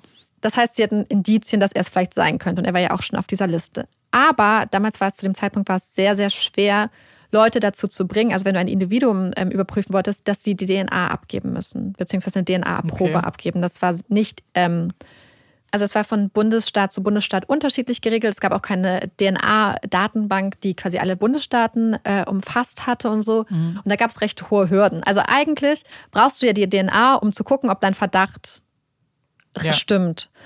Und ich habe da so einen Artikel von so einem Juraprofessor gelesen, der quasi gesagt hat, naja, um zu gucken, ob dein Verdacht stimmt, brauchst du die DNA. Aber um erstmal, du hast es erstmal so eine hohe Hürde zu sagen, ey, unser Verdacht ist so konkret, ja. um diese DNA zu bekommen, dass das in vielen Fällen unmöglich war. Weil du bräuchtest eigentlich diese DNA-Probe überhaupt erstmal, um um ja, aber das zeigt ja, dass das ganze Konzept eher fehlerhaft ist, weil mhm. du hast ja gesagt, er hatte Vorstrafen. Mhm. Das heißt, man hätte zu dem Zeitpunkt seine DNA schon haben müssen in einem, in einem gut funktionierenden ja, aber das war alles komplett, also da gibt es ja. wirklich einen ganzen Artikel von einem Juraprofessor, der das benutzt hat, um dafür zu argumentieren, dass es eine, eine, eine landesweite Regelung geben ja, muss. muss und so, es gab es dann halt später auch. Aber er hat gesagt, dass da halt ganz viele Probleme waren, weil auch diese Anfragen und so auf so wackeligen Aber Füßen seltsam, standen. das ist doch 20 Jahre her, oder nicht? Ja. Also das klingt, als ob wir hier in den 60ern ja, ja, sind. aber das, das, das war ja damals verrückt. ganz problematisch. Und Bradley Murdoch hat sich geweigert, seine DNA abzugeben. Mhm. Oder beziehungsweise sie sind da nicht rangegangen. Aber dann sind sie zu seinem Bruder gegangen, haben gefragt, hey, würdest ja. du uns deine DNA geben? Der Bruder hat gesagt, ja natürlich, ich gebe euch meine DNA. Hat wohl gedacht, dass er seinen Bruder damit wahrscheinlich entlasten wird, weil sein Bruder nicht schuldig ist. Nicht so das schlau. Problem, es gab dann natürlich eine teilweise Übereinstimmung mit der DNA, die, es war so ein Blutfleck, der bei Joanne gefunden mhm. wurde auf dem T-Shirt damals. Und es gab eine teilweise Übereinstimmung. Allerdings hat sein Bruder Bradley Murdoch dann gesagt, dass die Polizei ihn auf dem Kieker hat und dass es da wohl scheinbar eine Übereinstimmung gab. Auf jeden Fall war Bradley Murdoch dann total alarmiert und jetzt wird es ganz interessant. Beziehungsweise eigentlich wird es jetzt sehr kompliziert. Denn kurz nachdem die Polizei diese Übereinstimmung gefunden hatte und Bradley Murdochs Bruder ihn quasi gewarnt hatte, gibt es auf einmal Anschuldigungen gegen Bradley Murdoch. Und zwar gibt es eine Mutter, die Anfang 30 ist und ihre Tochter, die ist 13. Und die beiden berichten, dass sie von Bradley Murdoch entführt und vergewaltigt wurden. Und sie berichten, dass er sie quasi als so quasi Versicherung, also Insurance Policy, mhm. gekidnappt hat, weil er wusste, dass die Polizei ihm auf der Spur ist. Und dann hat er gedacht, dann kidnappt er die beiden irgendwie vielleicht so ein bisschen als Geiseln, habe ich verstanden, ja. und hätte auch viel über Falconio geredet. Und diese beiden Frauen gehen zur Polizei und bringen diese Anschuldigung vor. Daraufhin durchsucht die Polizei die, die Unterkunft von Murdoch, findet angeblich auch einen so zusammengefalteten Artikel über den Falconio-Fall, also den Fall von Joanne und Peter. Mhm. Und was sie auch noch finden, ist ganz interessant. Denn sie finden ein ganzes Waffenarsenal, darunter ein Gewehr mit Zielfernrohr, eine Nachtsichtbrille aus Russland, 800 Schuss Munition, Messer, eine Armbrust mit 13 Pfeilen, einen elektrischen Viehtreiber, also so ein, quasi so ein Elektroschocker für Rinder mhm. und Schafe, Ketten und Handschellen, die ganz ähnlich waren wie die, mit denen Joanne gefesselt wurde. Dazu gibt es noch eine Reitgerte, Einweghandschuhe und in einem selbstgebauten Versteck in seinem Wagen, in so einem Ersatzbenzintank, haben sie dann noch weitere Waffen gefunden. Und dazu dann noch diese Schilderung von dieser jungen Mädchen und ihrer Mutter, die sagen, dass sie auch so ähnlich gefesselt wurden. Das Mädchen berichtet, dass er ihr die Augen zugebunden hat. Und, mhm. ähm, und es wird dann in South Australia auch angeklagt und Bradley Murdoch steht vor Gericht. Problematisch, so wie ich das äh, gefunden habe, war aber unter anderem, dass die Tat wohl bei ihm zu Hause mehr oder weniger oder in seinem äh, Truck stattgefunden ja. hatte. Das heißt, dort hätte man sowieso seine DNA gefunden. Und die Tat wurde ungefähr erst eine Woche später angezeigt. Das heißt, es gab auch keine DNA-Spuren mehr ähm, bei der Mutter oder bei der Tochter. Ja. Auf jeden Fall ist der Fall vor Gericht gekommen und ist danach dann, nach zwei Wochen Prozess, ist die Jury zu einem Ergebnis gekommen. Und zwar zu nicht schuldig. Hm mit einem Mehrheitsurteil. Das heißt, es war kein einstimmiges Urteil. Das heißt, es gab in der Jury scheinbar Leute, die gesagt haben, wir glauben, dass Bradley Murdoch diese beiden Frauen entführt und vergewaltigt hat, beziehungsweise die Frau und das Mädchen. Und es gab Leute, die gesagt haben, nein, das konntet ihr nicht beweisen. Das ist erstmal so. Das heißt, das ist noch diese Vorgeschichte, wie es dazu kam. Ja. Und in dem Moment aber, in dem dieses nicht schuldig ausgesprochen wurde, wurde er schon im Gerichtssaal festgenommen mhm. von der Polizei aus dem Northern Territory. Genau, das ist so ein bisschen das, was man vorher noch wissen muss, weil zum Beispiel auch diese Vorgeschichte mit South Australia ganz interessant war. Denn der Anwalt, der ihn später im Prozess wegen Peter und Joanne vertreten hat, der hatte ihn damals auch schon vertreten und der hatte damals schon in diesem Vergewaltigungs- und Entführungsprozess immer gesagt, dass es hier eigentlich gar nicht um Bradley Murdoch geht und um diese, die beiden Opfer, sondern dass es nur eine Verschwörung ist von der Polizei, um an ihn ranzukommen. Mhm. Und dass das eigentlich mit dem Peter-Case zusammenhängt und hat quasi gesagt, es ist nur eine Verschwörung, um Bradley Murdoch quasi äh, hinter Gittern zu bringen und dass es überhaupt nicht um diesen Fall geht und dass das ja. alles hingefuscht wurde von der Polizei. Aber wie gesagt, er ist damals für ähm, unschuldig gesprochen worden. Ich meine, natürlich müssen wir uns daran halten, dass er freigesprochen ja. wurde, aber ich meine nur, es gibt auch die Möglichkeit, dass man einfach aus Mangel an Beweisen freigesprochen wird. Das würde ich halt hier im Hinterkopf behalten, gerade weil es so große Ähnlichkeiten irgendwie gab zu dem Fall mhm. von Joanne und Peter. So, und jetzt kommen wir zu der Sache, die mich bei der Recherche total aufgeregt hat. Ich habe es ja schon vorhin angesprochen, es gibt Dokumentationen, es gibt Bücher, es gibt Podcasts, es gibt äh, YouTuber, die alle der Meinung sind, dass Bradley Murdoch mehr oder weniger unschuldig ist und dass Joanne Lees irgendwie schuldig ist, dass Peter irgendwie vielleicht noch am Leben ist, dass sie was damit zu tun hat und dass Bradley Murdoch einfach der Falsche ist, der dahinter Gittern sitzt. Und da jetzt 2020 gab es diese ganz große Dokumentation, die diese Sachen alle wieder aufgemacht hat. Ähm, die auch einen australischen Filmpreis dafür gewonnen hat. Das muss man sich mal überlegen von der australischen Filmakademie. Also das ist eine wirklich eine angesehene Institution. Das mhm. ist der mhm. angesehenste Filmpreis in Australien. Und die haben dieser Dokumentation ähm, einen Film belehnt für beste Dokumentation. Und jetzt wollen wir uns, also beziehungsweise was ich jetzt mit euch machen würde, weil ich bin mir sicher, dass die, die den Fall kennen, auch die Argumente kennen und diese ganzen angeblichen Fragen und diese Probleme, die es mit dieser Verurteilung gibt. Ja. Und deswegen habe ich mir gedacht, ich schreibe einfach mal alle Sachen auf, die es dazu gibt und dann gucken wir uns all die Argumente an, die immer gegen sie vorgebracht werden. Und danach gucken wir auch uns auch mal an, wo diese Argumente eigentlich herkommen. Denn hier sind nicht nur die Argumente spannend, sondern eher auch die Argumente von den Leuten, die sie vorbringen. Denn es wirkt immer so, als wäre das so ein ganzer Konsensus und als wären da voll viele Leute hinter. Aber wenn man genau hinguckt, sind es ein paar Akteure, die das machen und sehr viele Leute, die einfach sagen, dass das ganz, mhm. ganz problematisch ist, was diese Menschen da auf dem Rücken von Joanne Lees austragen. Ja. So, also, und jetzt wird es ganz interessant. Denn diese Dokumentation, die 2020 rausgekommen ist und die damals so eine riesige Sache in England und Australien war und die ganz viel Sturm, also Staub aufwirbeln wollte, hat nämlich quasi gesagt, dass sie das eine neue Argument haben und den mhm. Game-changing Witness, also der Zeuge, der das Ganze, den ganzen Fall wieder aufbrechen wird und mit dem sie auf jeden Fall jetzt bewiesen haben, dass da der falsche Mann hinter Gittern sitzt. Und dieser Mann ist Vince Miller. Und das ist der Typ, der damals den Road Train gefahren ist, mhm. der Joanne gerettet hat. Und es ist die Geschichte des Jellyman. So wie Wackelpuddingmann. Mhm.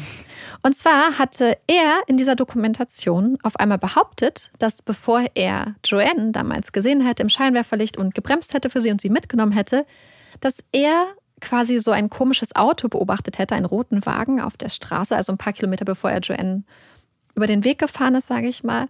Und dass dieser Wagen so ein bisschen hin und her gefahren sei auf der Spur und dann an die Seite gefahren sei. Und da seien so mehrere Typen gewesen. Und einer dieser Typen hätte so zwischen zwei von diesen Typen quasi so gehangen, die hätten ihn so gehalten und er sei wie Jelly gewesen, also wie Wackelpudding. Und er sei dann so ein bisschen rangefahren, hätte also einmal sagt, er macht quasi das Fenster runter, aber ein anderes Mal sagt er, dass er quasi aus dem Truck rausgesprungen ist und zu den Leuten hingelaufen ist und gefragt hat, hey, kann ich euch irgendwie helfen? Braucht ihr irgendwie Hilfe? Und die wir hätten, wären so ganz, ähm, hätten versucht, ihn da so fernzuhalten und wären dann ganz schnell ins Auto gestiegen und weggefahren. Und jetzt sagt er, dass er rückblickend und mit dem, was er jetzt weiß, mhm. eigentlich glaubt oder sicher sein könnte, dass das durchaus Peter Falconio gewesen wäre. Was bedeuten würde, dass Peter vielleicht gar nicht tot ist, sondern den Angriff überlebt hat. Und dann stellt sich die Frage, wer sind diese Leute in diesem roten Auto? Ja. Und wer ist Jellyman? Was wäre, wenn Peter Falconio Jellyman wäre? Und das ist quasi das hauptneue Argument, was gebracht wurde. Was ganz interessant ist, ist ja, dass er 19 Jahre lang nichts davon erzählt hat. Mhm. Er hat damals äh, ein paar Statements abgegeben und die Macher der Dokumentation haben dann tatsächlich auf Nachfrage von, es gibt so eine Medienprüfanstalt quasi in England, die hat gesagt, hey, wie, woher kommt diese Behauptung, die er macht? Weil er hat nämlich behauptet, dass er das damals der Polizei gesagt hätte und dass die Polizei das ignoriert hätte. Sie hätten zwei Seiten von seinem Statement verloren. Okay. Und dann hat die Medienprüfanstalt gesagt, okay, könnt ihr irgendwelche Beweise dafür vorlegen? weil sonst können wir das hier nicht senden in England und haben Ja. gesagt, so ohne Beweise werden wir das nicht erlauben, dass das gesendet wird. Konnten sie nicht vorlegen. Was interessant ist, weil sie nämlich Zugang zur Polizeiakte hatten. Das heißt, eigentlich hätten sie den Zugang Ja. gehabt, um das beweisen zu können, zumal sie ja sehr spezifisch gesagt haben, zwei Seiten von seinem Statement fehlen. Die Northern Territory Polizei, die damals zuständig war, hat sich aber dazu geäußert. Und sie haben gesagt, dass er insgesamt drei Statements abgegeben hat und dass es keinerlei Anzeichen dafür gibt, dass da irgendwas in irgendeinem von diesen Statements fehlt. Ja. Und er war beim Prozess dabei und hat 19 Jahre lang nichts gesagt. Und nach 19 Jahren erinnert er sich auf einmal daran, Ja. dass da dieses rote Auto gewesen ist. Und dann sind mir zwei Sachen aufgefallen. Also einmal, angenommen, wenn wir jetzt ganz verrückt sind und wir glauben, dass er damals erkannt Mhm. hat, dass das Peter war. Was sagt uns das? Dass Ja, das da heißt- irgendwelche Leute Peter mitgenommen haben und er jetzt noch lebt und sich versteckt? Weil er sich danach nicht getraut hat, aus seinem Versteck zu kommen? Naja, oder er hat eine Gehirnerschütterung und erinnert sich nicht mehr. Absolut möglich. Das ist, finde Ist ich, eine sehr, sehr überzeugende Theorie. Ja. Besser als deine. dass er, dass Ja, aber das meine ich halt, das ist ja, halt ja, so, also das wäre das Einzige, sehr- wo es Oder er hat halt Angst, dass da jemand kommt, den Job ja, fertig jetzt, jetzt zu wo machen. Bradley Murdoch halt verurteilt ist. ja. Das ist die eine Sache. Also was angenommen selbst, da wären solche Leute gewesen. Weißt du, was Mhm. meine Theorie ein bisschen eher ist? Also Ach, ich glaube nicht mal, dass es das Auto gab, muss ich ehrlich gestehen. ja. Aber wenn es das Auto gegeben hätte, wir wissen ja, dass im Barrow Creek, Creek Roadhouse gleichzeitig eine Party war mit dem Thema Neujahr. Ja. Und wenn man Ja, abends irgendwann an der Straße Männer sieht oder Menschen, die jemanden stützen, der sich so ein bisschen wie Wackelpudding verhält, würde ich meistens vermuten, dass die Person vielleicht ein bisschen zu viel getrunken hat und der Person schlecht ist. ich glaube, was man an diesem Beispiel halt perfekt sieht, ist, Du kannst es es, kann anders interpretieren. Mm, Ja, ich glaube, dass man daran sieht, wie Erinnerungen sich verändern und Situationen anpassen. Weil ich glaube schon, dass er das gesehen hat. Also das, soweit würde ich ihm das glauben. Aber er geht ja auch nicht so weit, dass er sagt, es war hundertprozentig Peter. Kann er ja auch nicht. Das würde ihm ja, Ja. kein Mensch abkaufen. Aber dass er, dass es das die Situation gab, aber wie du sagst, dass sie entweder einen ganz, ganz anderen Zusammenhang hat, einfach irgendwelche anderen Leute sind, aber er sich dann ja das so ein bisschen zusammenbiegt Ja. oder die Erinnerungen halt zusammen. Wobei, was ich da einführen Ja. muss, bevor es jemand anders sagen wird, und ich weiß, Ja. dass es jemand sagen wird, bei ihr haben sie ja auch zwei einfach nicht gelöscht und nicht aufgenommen und verloren. Haben, also ähm, die bei ihm gibt Polizei ist nicht die gründlichste der Welt. Absolut, aber bei ihm gibt es tatsächlich drei Statements, die von Ja. und an unterschiedlichen Tagen von unterschiedlichen Leuten aufgenommen wurde. Plus das, was er gesagt hat im Dings. Nur gerade wenn er so sagt, hey, ich glaube, das war Peter, dann finde ich das noch suspekter, weil gerade wenn du sagst, okay, Mhm. es sind jetzt 19 Jahre, ich glaube rückblickend, das ist das, dieser Erinnerung kann man halt, selbst wenn es so Ja. wäre, überhaupt nicht mehr trauen. Ich glaube, dass es auch äh, komplett irrelevant ist. Ich glaube, dass, als du schon gesagt hast, der große, die große Bombshell ist ein Zeuge, ab, ab da war für mich eh schon vorbei, weil ein Zeuge ist nie eine Bombshell. Zeugen sind die, ist das sch- schlechteste Beweismittel, was du haben kannst. Ist ja, Ja. nicht mal immer ein Beweis unbedingt, sondern ein Indiz oftmals. Bringt nichts, bringt Ja. nichts, erst recht nicht so viele Jahre danach. Also dieser, vor allem, wenn da Motivationen hinterstecken, wie zum Beispiel Geld, was ihm geboten Ja. wurde, oder Aufmerksamkeit, Fame, da spielen so viele Dinge Ja. mit, die das alles beeinflussen. Genau, und das, deswegen, also sie haben damals gesagt, boah, wir haben jetzt quasi den Game-Changing Witness. Mhm. Aber letzten Endes hatten sie einfach eine Person, die eine Behauptung gemacht hat, die auf anderen Behauptungen beruft hat, die sie nie Ja. beweisen durften. Und das ist mich das Interessante. Deswegen in England durfte diese Erklärung, dass damals diese Seiten aus dem Witness, also aus dem Zeugen, aus der Zeugenausvernehmung, dass die gefehlt haben, durfte in England nicht gesendet werden, aber in Australien. Ja, Und in England waren dann auch so alle Leute so, okay, es ergibt gar keinen Sinn, dass er nach 19 Jahren, nachdem er beim Prozess dabei ist, wo der Tod dieses Mannes verhandelt wird und wo er das alles erzählt, dass er das nie vorher irgendwie erwähnt Aber das hat. ist ja das Schlimme, was du einfach in den Medien siehst. Das ist ja nicht das Erste, aber wir kennen so viele Serien, gerade auch im US-amerikanischen Bereich, die es mit der Wahrheit so gar nicht ernst Ja. nehmen, bei denen es halt mehr Fiktion ist als alles andere. Und hier, ich will den, den Produzenten jetzt gar nichts unterstellen. Vielleicht haben sie ihm einfach so sehr geglaubt und er hat sie so krass überzeugt. B- Vielleicht. Mhm. Ja, zu den Produzenten kommen wir nämlich später nochmal. Das ist nämlich äh, sehr Okay. spannend. So, ich glaube, es gibt auch noch, damit wollte ich erstmal reinstarten, weil Mhm. das damals ähm, so groß wurde und weil das gesagt wurde, das ist eigentlich so das Argument, was man nur braucht, um zu sagen, Bradley Murdoch ist. aber an, wenn man ihm alles glaubt, ist doch das Einzige, was es verändert, dass es kein Mord war, oder nicht? Oder übersehe ich irgendwas? Weil man dann denkt, dass er naja, aber es hätte hat. ja trotzdem, also man, man weiß halt nicht. Es macht Ja, halt, ja. weil sie sagen halt, wer waren die Leute und Ich meine jetzt nur, wenn man ihm glaubt, also wenn Ja, das die Aussage das ist, er hat ihn gesehen. viel. Das ändert doch nur. weil er hätte es ja auch überleben können. Das heißt, es hätte trotzdem zum Beispiel noch ein Versuch Ja, ja, sein ja, klar. können. Aber es gibt ja diese Theorie, ähm, ich sage es jetzt einfach schon mal, dass er seinen Tod gefaked hat. Aber dann verstehe ich auch nicht, warum er wie Wackelpudding war, wenn er den bewusst gefaked hat. Ja, und Dann, dann, gibt es die. Theorie, dass es ein Drogendeal war. Ähm, Komme ich auch später nochmal drauf. Also es gibt so viele verwirre Theorien einfach, wo es keine Substanz gibt. Deswegen streue ich die jetzt schon mal an. Mhm. Aber machen wir erstmal kurz weiter. Es gibt nämlich noch ein paar Sachen, wo ich dachte, ich spreche sie an der Vollständigkeit halber, weil ich weiß, dass einige von euch sie bestimmt auch gehört haben. Aber ich möchte eigentlich nicht drüber reden, so ausführlich. es gibt nämlich ganz viele Body Language Experten, also Kör Experten für Körpersprache und Mimik und Gestik, die sagen, Joanne Lees lügt. Müssen wir nicht drüber reden. Haben wir schon in der Folge ge- explizit haben wir in der Folge schon mal drüber gesagt. geredet, ähm, sich darauf zu verlassen und zu sagen, dass eine Nix. Person äh, unbedingt lügt und so, Nein. würde ich mich jetzt nicht drauf stützen. Nee. Dann haben sie zum Beispiel gesagt, ja, und sie hat Peter damals betrogen und machen daraus so eine ganz große Sache. Das, sie hat damals auch gesagt, sie hat das gemacht, sie hat Peter betrogen, Mhm. zweimal, sie hat einen Fehler gemacht. Das ist damals beim Partymachen passiert, in so einer ganz ausgelassenen Atmosphäre. Sie meint, das ist ihr Fehler, den hat sie als erwachsene Frau gemacht. Aber sie hätte nicht gedacht, dass dadurch, dass sie das Opfer ist, dass das irgendwas mit dem Prozess zu tun hat. Aber es wird immer so dargestellt, um an ihrer Glaubwürdigkeit Zweifel zu erwecken. Und dazu muss man sagen, sie hatte es vor dem Prozess Peters Familie gesagt und es wurde im Prozess von der Anklage vorgebracht. Weil sie der Verteidigung das vorwegnehmen müssen. Sie haben gesagt, es hat nichts mit dem Fall zu tun, aber wir möchten es trotzdem ansprechen und möchten damit offen umgehen, damit es nicht zu. Aber wie, von der Anklage wurde es vorgebracht oder von der Ja, ja. Nee, nee, von der Anklage wurde es vorgebracht. Die Anklage hat Ja. gesagt, dadurch, dass wir wissen, dass du eine Affäre hattest, Ja. bringen wir das jetzt schon vor, damit nicht die Verteidigung später sagen kannst, Ja. sie, sie hätten was verschwiegen und sie wäre unglaubwürdig. Deswegen sind sie gleich Hm, reingegangen okay. in den Prozess, haben das der Jury auch mitgeteilt, Okay. damit das nicht so gesagt wird, aber ihr verschweigt, dass sie eine Affäre hatte, woraus man dann vielleicht ein Motiv konstruieren könnte. Zum Beispiel, dass sie ihn Ja. loswerden wollte. Und da wird zum Beispiel auch gesagt, dass sie so viel gelogen hat. Aber sie hat halt auch gesagt, das war ihr Persönlichstes. Das war eine Sache, für die sie sich auch geschämt hat. Sie hat, es geht die Polizei nichts an. Es geht die Polizei wirklich nichts an, was da irgendwie Monate zuvor in Sydney passiert ist. Naja, und es ist nicht ihre Aufgabe, also selbst, Ja. also selbst wenn man sich darauf hinauslässt, dass es ein Motiv sein kann, und Ja. das ist, ist, können wir ja erstmal so in den Raum stellen, es ist nicht ihre Aufgabe, ihre eigenen Motive zu Ja. präsentieren, sondern dann müssen die Ermittler schon selber drauf Und es kommen. ist auch kein Motiv, weil es, sowas passiert halt einfach. Und wenn man sagen würde, dass jedes Opfer kein Opfer mehr ist, weil das Opfer irgendwann mal was falsch gemacht hat, Na ja, klar. dann, dann, dann wird es halt ähm, schwierig. Und das ist es halt auch. Meistens wurde ihr gesagt, dass sie kein echtes Opfer ist, dass sie irgendwo unterwegs war und irgendwas gemacht hat, was man als Opfer nicht macht, dass sie die falschen Sachen angehabt hat. Zum Beispiel, was ja so ein ganz großer Aufschrei war, weil dieses T-Shirt, was sie hatte, Cheeky Monkey, das war so ein pinkes Top.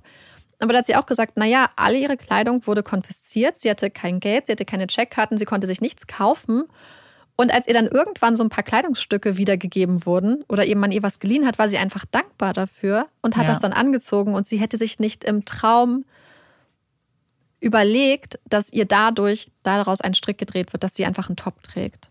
Ja, ich, ich äh, wir haben das schon so oft gesagt, dass man das äh, sowas komplett Irrelevantes und auch nicht in Betracht gezogen werden soll. Ich würde es gerne spezifizieren, weil wir haben irgendwann mal, glaube ich, eine Nachricht bekommen, dass es ja schon Hinweise, verdächtiges Verhalten gibt. Und, und das stimmt. Natürlich, in, in einem Verhör gibt es schon gewisse Anzeichen dafür, dass, es, dass jemand Täterwissen hat zum Beispiel und sich verrät und verplappert und lügt.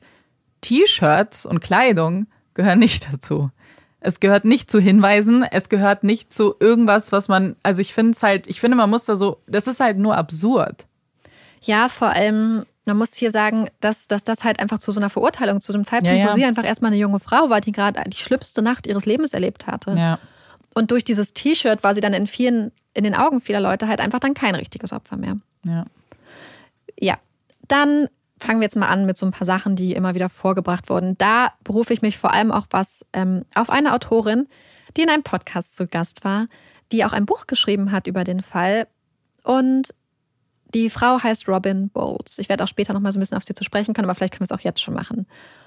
Und diese Frau, um es gelinde auszusagen, ich glaube, sie hasst Joanne Lees. Also ich hatte auch kurz überlegt, ihr Buch zu kaufen tatsächlich, weil manche Leute schreiben, es ist ein sehr gutes Buch zum Fall, aber auch wenn man sich schon durchliest, was die Leute schreiben, sagen sie, oh, die hat so ein ganzes Hühnchen zu rupfen, scheinbar mit Joanne Lees.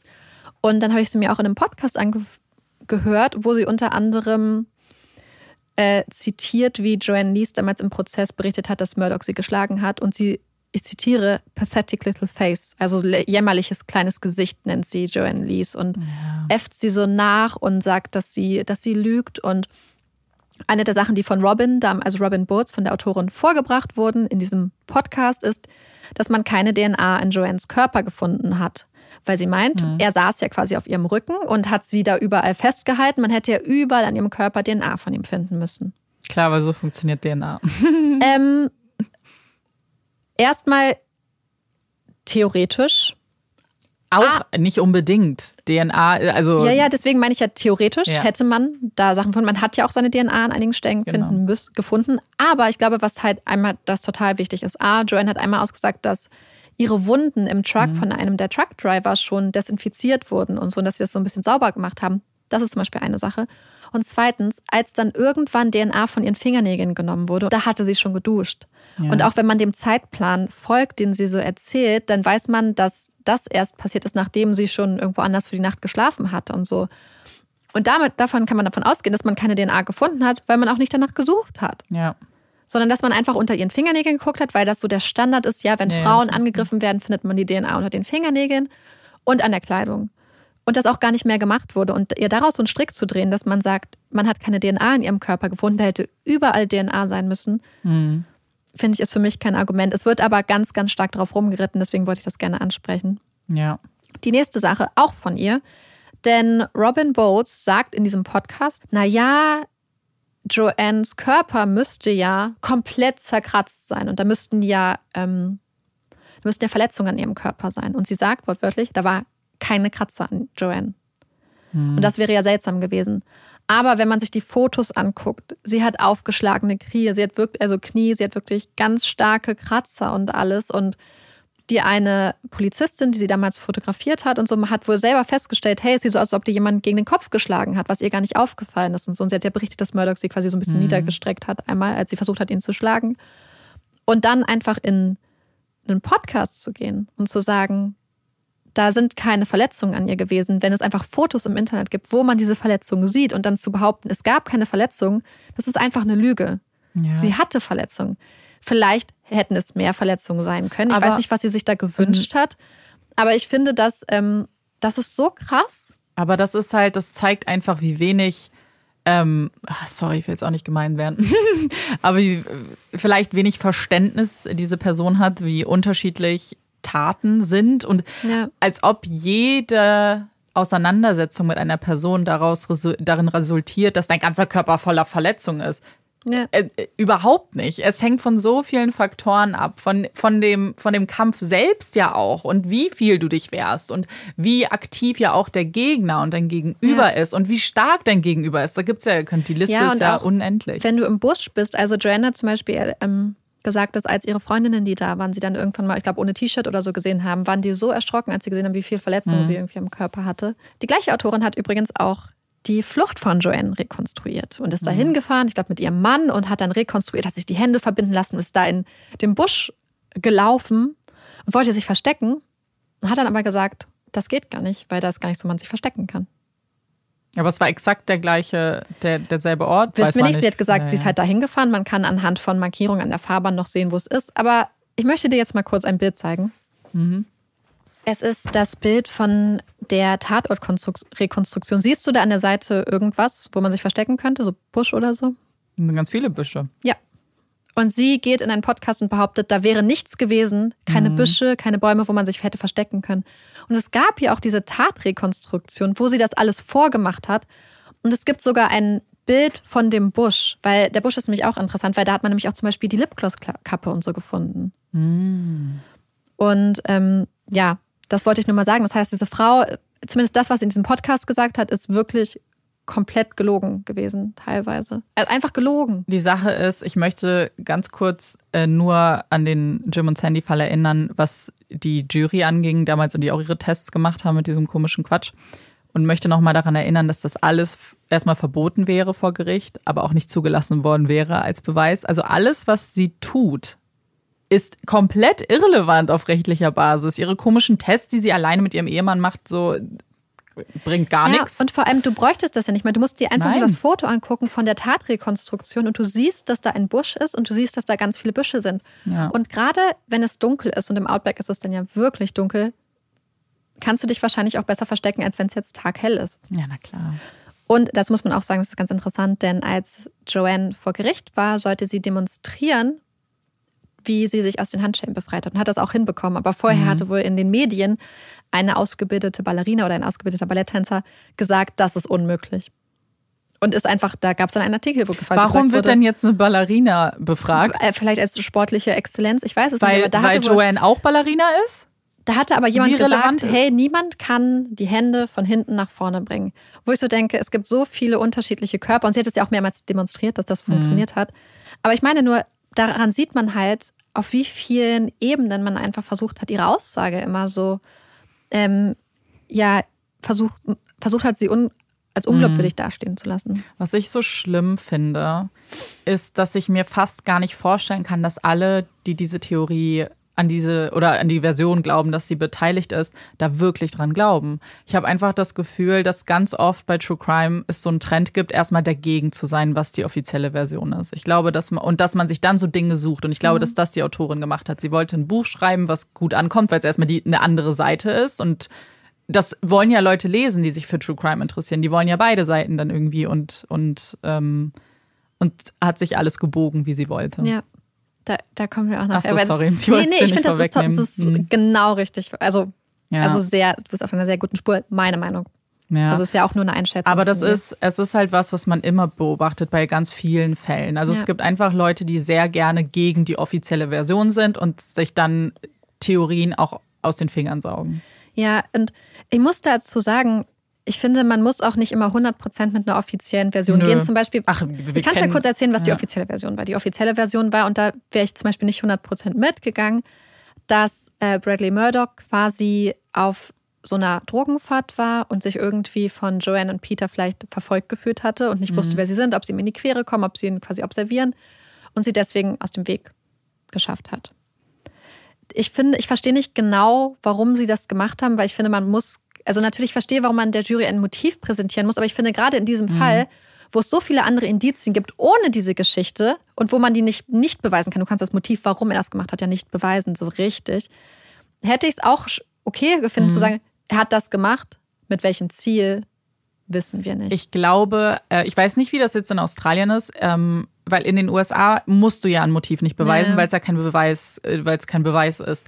Aber ich glaube tatsächlich, dass eine Jury fast ein Motiv sehr gerne hat. Ja. Ich glaube, dass denen das erleichtert, weil jeder Mensch fragt sich ja, warum. So, warum passieren Dinge? Und ich glaube, dass selbst wenn du dir so ein fadenscheiniges Motiv den hinwirfst, ihnen das, glaube ich, hilft. Ja, ja, absolut. Aber zum Beispiel, da wäre ich auch so gegangen.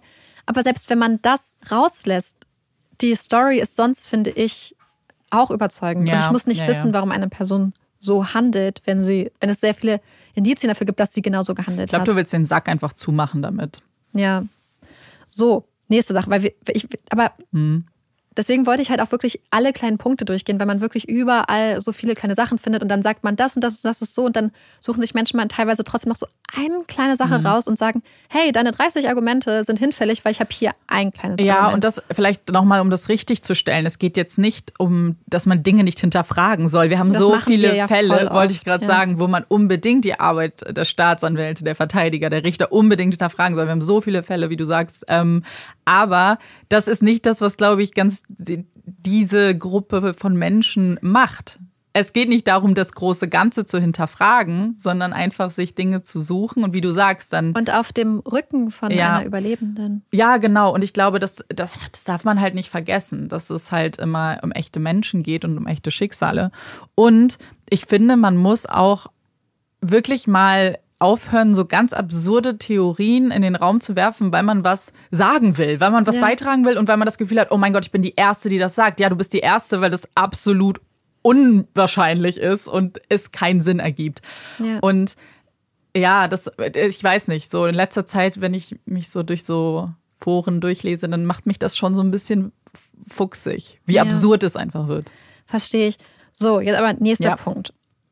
Ich erinnere mich noch an Amandas Blick, als ich von dem Hund geredet habe, der Ja. sehr teilnahmslos im Ja, das ist eine Sache, die wusste ich schon vorher. Das ist mir dann nämlich in Stimmt, dem Moment hab- aufgefallen. ja. Das, hat, das war das Einzige, was du mir vorher schon mal erzählt hast. Und da gibt es äh, mehrere Punkte mit dem Hund. Und zwar eine Frage, die immer gesagt wird: Warum hat sein Hund sie nicht gefunden, als sie sich versteckt hat? Und dann frage ich, warum sollte der Hund sie Ja. finden? War er ein ausgebildeter Spürhund? Weil, wenn nicht, also wenn ich Olaf jetzt irgendwo hinschicke und da sind Menschen, interessiert sich Olaf meistens nicht für die fremden Menschen. Also wenn sich da Außer jetzt du jemand bist im, es. Dich wird er suchen. ja, oder, oder dich, aber ich meine, Ja. wenn da jetzt einfach eine fremde Person sich irgendwo Nee, ja, verstecken würde, Olaf würde da nie hingehen. Den wird das nicht interessieren. Mhm. Und warum sollte sich dieser Hund, der vorher schon ihrer Beschreibung nach so teilnahmslos da saß, außer wenn er abgerichtet ist, um Menschen spezifisch zu suchen, gibt es keinen Grund, warum der Hund sie suchen sollte. Ja, ja, klar. Und außer es ist vielleicht so ein ganz happy Hund, aber ich finde daraus zu sagen, hä, Aber die Leute kennen doch den Hund gar nicht. ja, Warum? ja, aber dann daraus wird halt konstruiert, das kann ja alles zum Beispiel keinen Sinn ergeben. Nächste Frage bei dem Hund ist, warum konnte Joanne den Hund nicht zweifelsfrei identifizieren? Und die Sache ist so. Joanne hatte damals diesen Hund gesehen, hat ihn auch immer so ein bisschen als so ein bisschen chunky Mhm. beschrieben, als gefleckt, ähm, ein bisschen breiter. Und als sie dann in, diesem, in dieser Gastwirtschaft war, war dann ein Hund da. Und sie hat den so angeguckt und hat gefragt, was ist das für ein Hund? Und es war so ein, dann wurde ihr gesagt, das ist ein Blue Heeler, das ist so eine australische Hunderasse. Und dann hat sie gesagt, hm, irgendwie erinnert mich der Hund an den Hund, der da saß. Später wurde sie dann nochmal gefragt und als die Polizei auch da war und die haben gesagt, hey, könntest du nochmal quasi diesen Hund beschreiben? Und sie hat ähm, auch immer das Fell beschrieben, so als weiß mit aber auch braun oder schwarz gefleckt, was sie nicht so genau erkennen konnte und hat aber immer so gesagt, so weiß, braun oder schwarz, gefleckt und Blue Heeler mäßig. Und hat dann auch später, wurde ihr so ein Buch vorgelegt, als sie auch Murdoch identifizieren sollte. Und da waren verschiedene Hunderassen drin. Und wieder hat sie gesagt, hm, so am ähnlichsten wäre wahrscheinlich das hier, aber fand halt keinen der Hunde hat dem wirklich, hat wirklich gepasst. Das Interessante ist, dass Murdochs Hund ein Blue Heeler Mix war. Und zwar Blue Heeler mit Dalmatiner.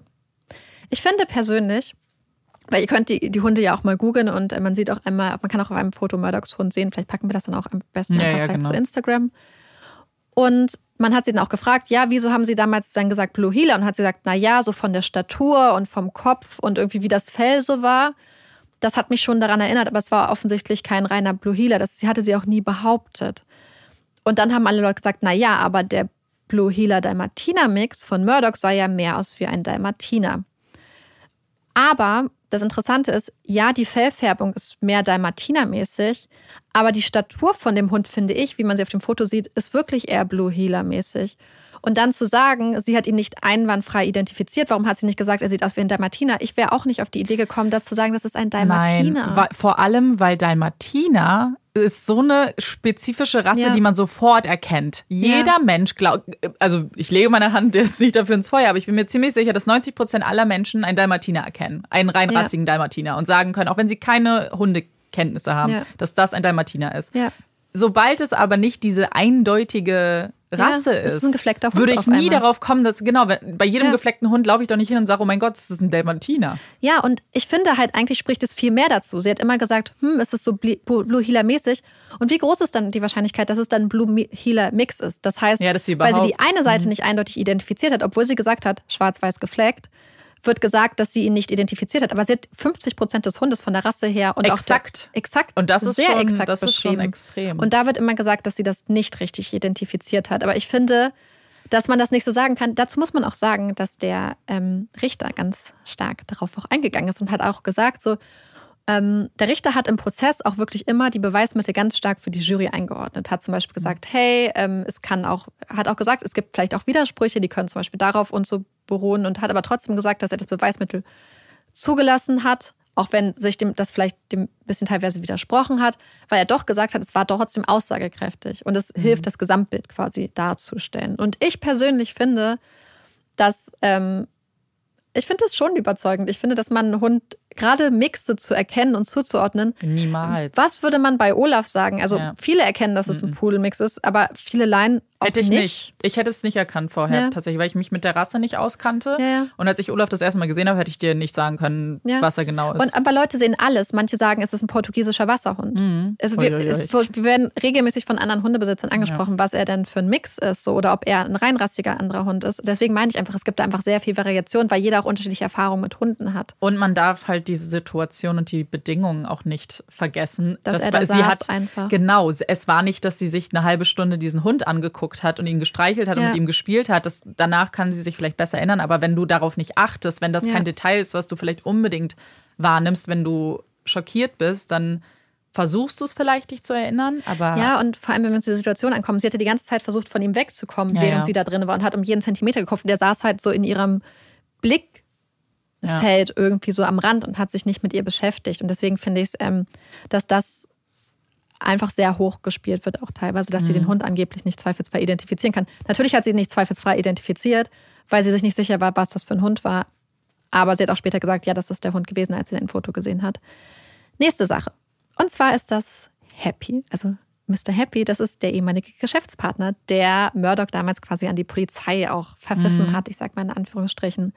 Und es wird immer gesagt, ja, ganz viel von der Verurteilung beruht auf der Aussage von einem ehemaligen Geschäftspartner, der offensichtlich ein Hühnchen mit Murdoch zu rupfen hatte, weil er ihm irgendwie die Schuld an hat Murdoch quasi vorgeworfen, dass er irgendwen anders verpfiffen hätte und die Ja. mochten sich nicht. Und aber weißt du, was interessant ist? Ich habe halt versucht, ihn komplett rauszulassen, als ich Ja. erzählt habe, im Fall, wo nachher verurteilt wird, weil ich finde, seine Aussage ist überhaupt nicht wichtig.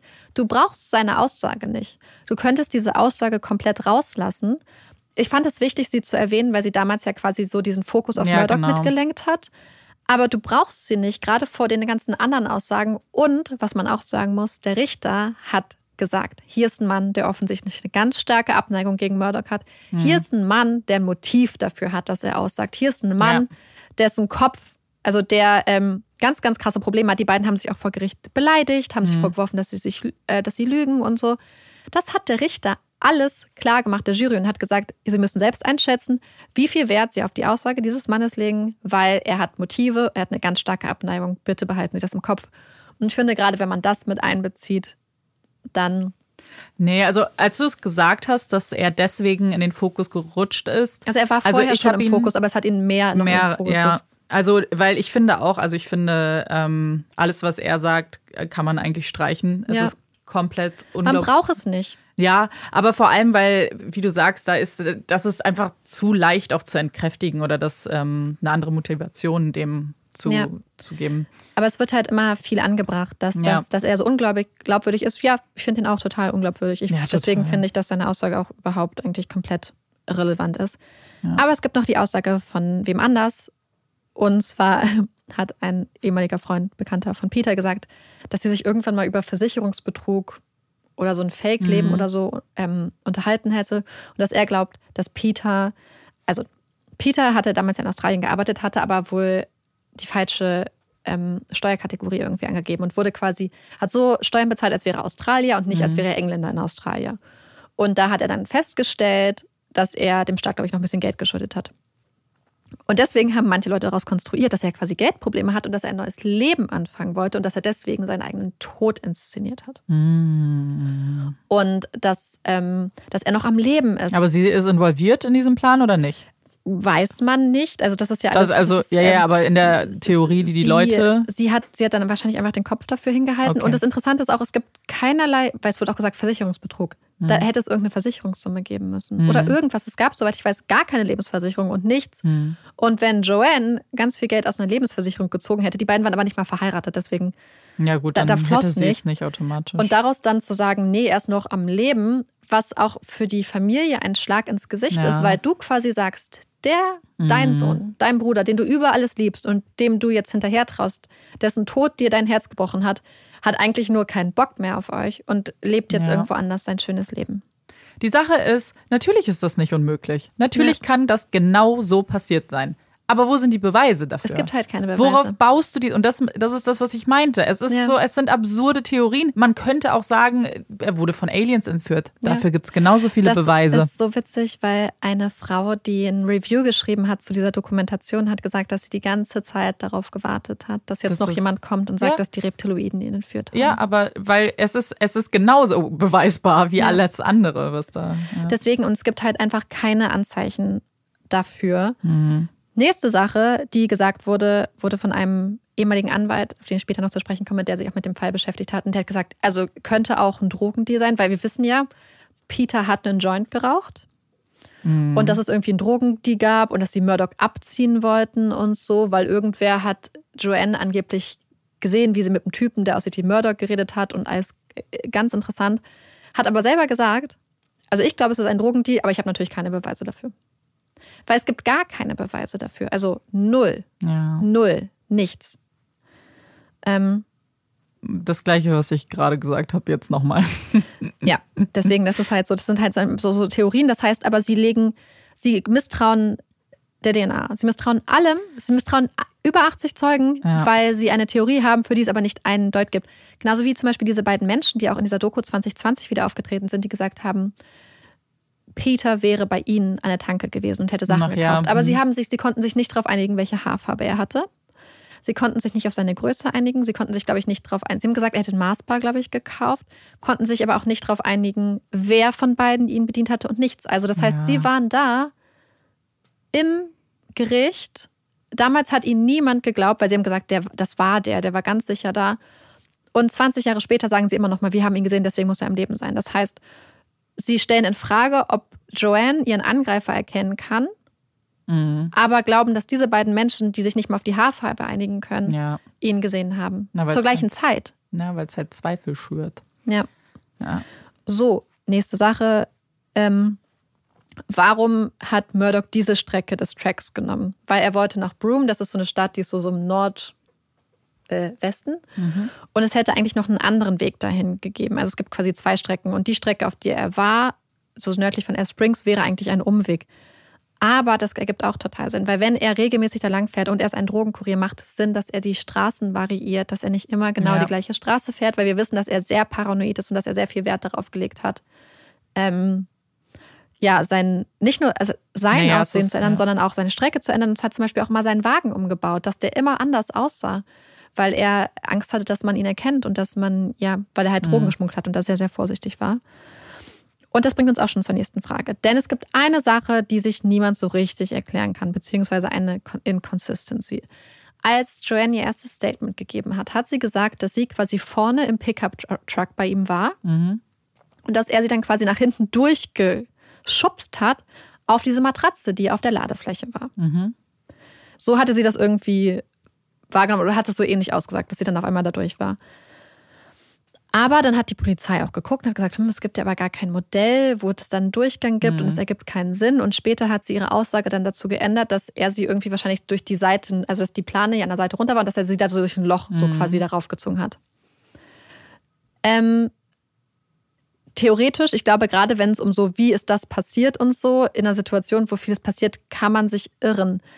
Aber ich habe eine Theorie dazu. Ich glaube, also meine persönliche Theorie, was ich mir vorstellen könnte, ist, dass Joanne beim ersten Mal die Wahrheit gesagt hat. Und zwar ist es so. Murdoch hat ja immer das Aussehen von seinem Pickup-Truck ganz stark verändert. Wir wissen ja zum Beispiel, was ich erzählt habe, dass sie in so einem Ersatz-Benzinkanister so ein Waffenversteck gefunden Ja. haben, was er eingebaut hatte. Man weiß auch, dass er zum Beispiel in seinem einen Pickup-Truck einen doppelten Boden eingebaut hat. Dass er immer wieder auch teilweise große Sachen geändert hat und dass er sich den so richtig ausgebaut hat und so. Und dann habe ich überlegt, wenn du einen Pickup-Truck hast und gerade wenn man so campt, was ist die eine Sache, die mega praktisch ist, ist, wenn du von deiner Matratze, von deinem Schlafplatz nach vorne kannst, in die quasi Führerkabine, in dieses Führerhäuschen. Ja. Das ist super praktisch. Und warum hält man es dann für unmöglich, dass nur weil es bei den anderen nicht Mhm, vorgesehen ist, serienmäßig, dass er das nicht selbst so geändert hat? Und dass sie damals die Wahrheit gesagt hat, dass er sie da durchgeschoben hat? Weil gerade wenn du dir überlegst, jemand, der vielleicht wirklich Leute Ja. kidnappt, weil wir wissen ja nicht, was vielleicht sonst noch passiert ist, dann würde es ja Sinn ergeben, was ist ja einfach praktisch. Es ist Ja. unglaublich praktisch, wenn du deine ganzen Sachen, weil du in deinem Van lebst, quasi hinten drin auf dem Pickup-Truck, dass du dann direkt einen Durchgang hast. Ja, wobei man das natürlich auch nicht beweisen kann, weil hätte Nee, man nee. den Truck gesehen und so, deswegen ist das eigentlich auch. Nee, man weiß nur, dass er halt Ja. immer diese ganzen Sachen Genau. an seinem Truck geändert hat. Ja, wobei Und ich auch auch, danach. auch das nicht so gewichtig finde, ehrlich gesagt, weil stell, also stell dir mal vor, du musst irgendeine Handlung beschreiben Ja, ja. und du willst eigentlich, deine Aussage soll sein, er, er hat mich auf die Ladefläche gebracht. Mhm. Das ist ja das, worauf du dich fokussierst. Dann sagst du halt einfach nur, ah, dann hat er mich durchgezogen und du meinst vielleicht, er hat mich draußen, Mhm. Ja, so, ja. das ist, Ja, aber deswegen meine ich, ich meine nur gerade, dass man es nicht ausschließen kann, dass Ja, kann diese man Version nicht. gegangen wäre, weil ganz viele gesagt haben, oh, da hat sie ihre Aussage geändert, es muss gelogen sein. Ich glaube, es gibt verschiedene Möglichkeiten. Weil ich finde halt gerade die Tatsache, wenn jemand einen zweiten Boden bereit ist Mhm. einzubauen in seinen Truck, halte ich es nicht für so absurd, dass er ja. sich da auch so einen Durchgang baut, weil es einfach praktisch ist. Ja, ja, aber ich, ich glaube, es gibt da viele. Ja. Und die Sache ist die, sie hat halt auch gesagt, manchmal irrst du dich, manchmal denkst du, ist das irgendwie so, aber Es ist auch nicht unbedingt irren, weil wir kennen Ja. das auch von anderen Fällen, dass man sich auch erinnert, Ja. wenn man genau, weil wenn du, wenn in deiner ersten Erinnerung das einfach so war und dann dir jemand sagt, nee, das geht nicht so mit Ja. dem Auto, dann überlegst du nochmal und das heißt Ja. nicht zwangsläufig, dass du lügst. Ja. Ja, aber genau deswegen. Aber es wird halt, das wurde halt immer als eines der Hauptargumente genommen, warum sie lügen würde. Aber dann hätte, also. Ja. So, nächste Frage ist Fußabdrücke. Ich habe es ja schon angesprochen. Joanne sollte erklären, warum hat man nur ihre Fußabdrücke gefunden? Da an dieser Stelle, wo ähm, der Angriff passiert ist. Ähm, ja, und also ich glaube also, dass man Peters Fußabdrücke nicht gefunden hat, finde ich, ergibt Sinn, weil er ja quasi, also er sitzt auf der rechten Seite, weil es ist der Linksverkehr, fährt links ran, läuft einfach nach hinten rum. Das heißt, er läuft auf dem Asphalt. Aber es gibt einen Artikel von 2001, wo sie mit der Polizei geredet haben. Man muss mal sagen, erst war die Polizei quasi da und hat alles abgesucht und so und hat ja auch den Kombi dann irgendwann irgendwo tief im Busch gefunden. Und erst später sind dann Aborigine-Spuren und Fährtenleser dazu gekommen. Und das sind ja ähm, so die besten Spuren- und Fährtenleser auf der Welt, aber die waren leider zu dem Zeitpunkt verhindert und sind dann erst später gekommen. Und ich glaube, das wären wirklich die Experten, auf die man sich dann verlassen könnte. Aber es gibt einen Artikel von 2001, wo halt gesagt wurde, dass man halt versucht hat zu gucken, aber es gab danach halt ganz schweren Regen. Und das heißt, wenn da noch irgendwelche Fußabdrücke gewesen wären an der Stelle, wäre das wohl weg ähm, geschwemmt worden, wäre es weggewaschen worden. Er hat halt auch gesagt, dass der Untergrund super ähm, hart und steinig war. Alles, was um die Straße darum war und was halt einfach nicht besonders einfach gemacht hat für die Aborigine-Tracker, dann irgendwie da noch was zu finden. Und deswegen glauben sie, dass es halt einfach total schwer war, irgendwas zu finden, während Joanne ja weiter reingelaufen ist und sich so quasi in so einem sandigen Untergrund unter so einem Busch versteckt hat. Okay. Deswegen, vielleicht findest du dann ein, zwei von ihr. Aber wenn er wirklich nicht so dicht rangegangen ist und sie gesagt haben, falls noch was wäre, ist jetzt eh weggewaschen, Ja, zumal die Polizei da ja schon einmal durchgefegt ist. ja. Und ich glaube halt, wenn man sich halt das ganze Vorgehen der Polizei anguckt, sind sie auch erstmal durchgegangen und wussten gar nicht, was los ist. Und ich glaube nicht, dass sie dann vorher direkt perfekt wahrscheinlich angefangen haben, oh, wir suchen jetzt Spurenabdrücke, sondern erstmal überhaupt gesucht haben. Bevor du diese Spuren und so Sachen Ja. suchst, musst du erstmal wissen, wo ist überhaupt der Tatort. Und dafür mussten sie ja da erstmal durchlaufen, bis sie den Van gefunden haben, bis sie diesen Busch gefunden haben, wo sie sich versteckt hat und so. Mhm. Ähm, ja, aber ich meine, natürlich könnte super seltsam sein, dass sie was von ihr gefunden haben Ja, und sonst nicht. Aber wenn man halt die Aussage der Polizei damit reinbezieht, ergibt es vielleicht Sinn.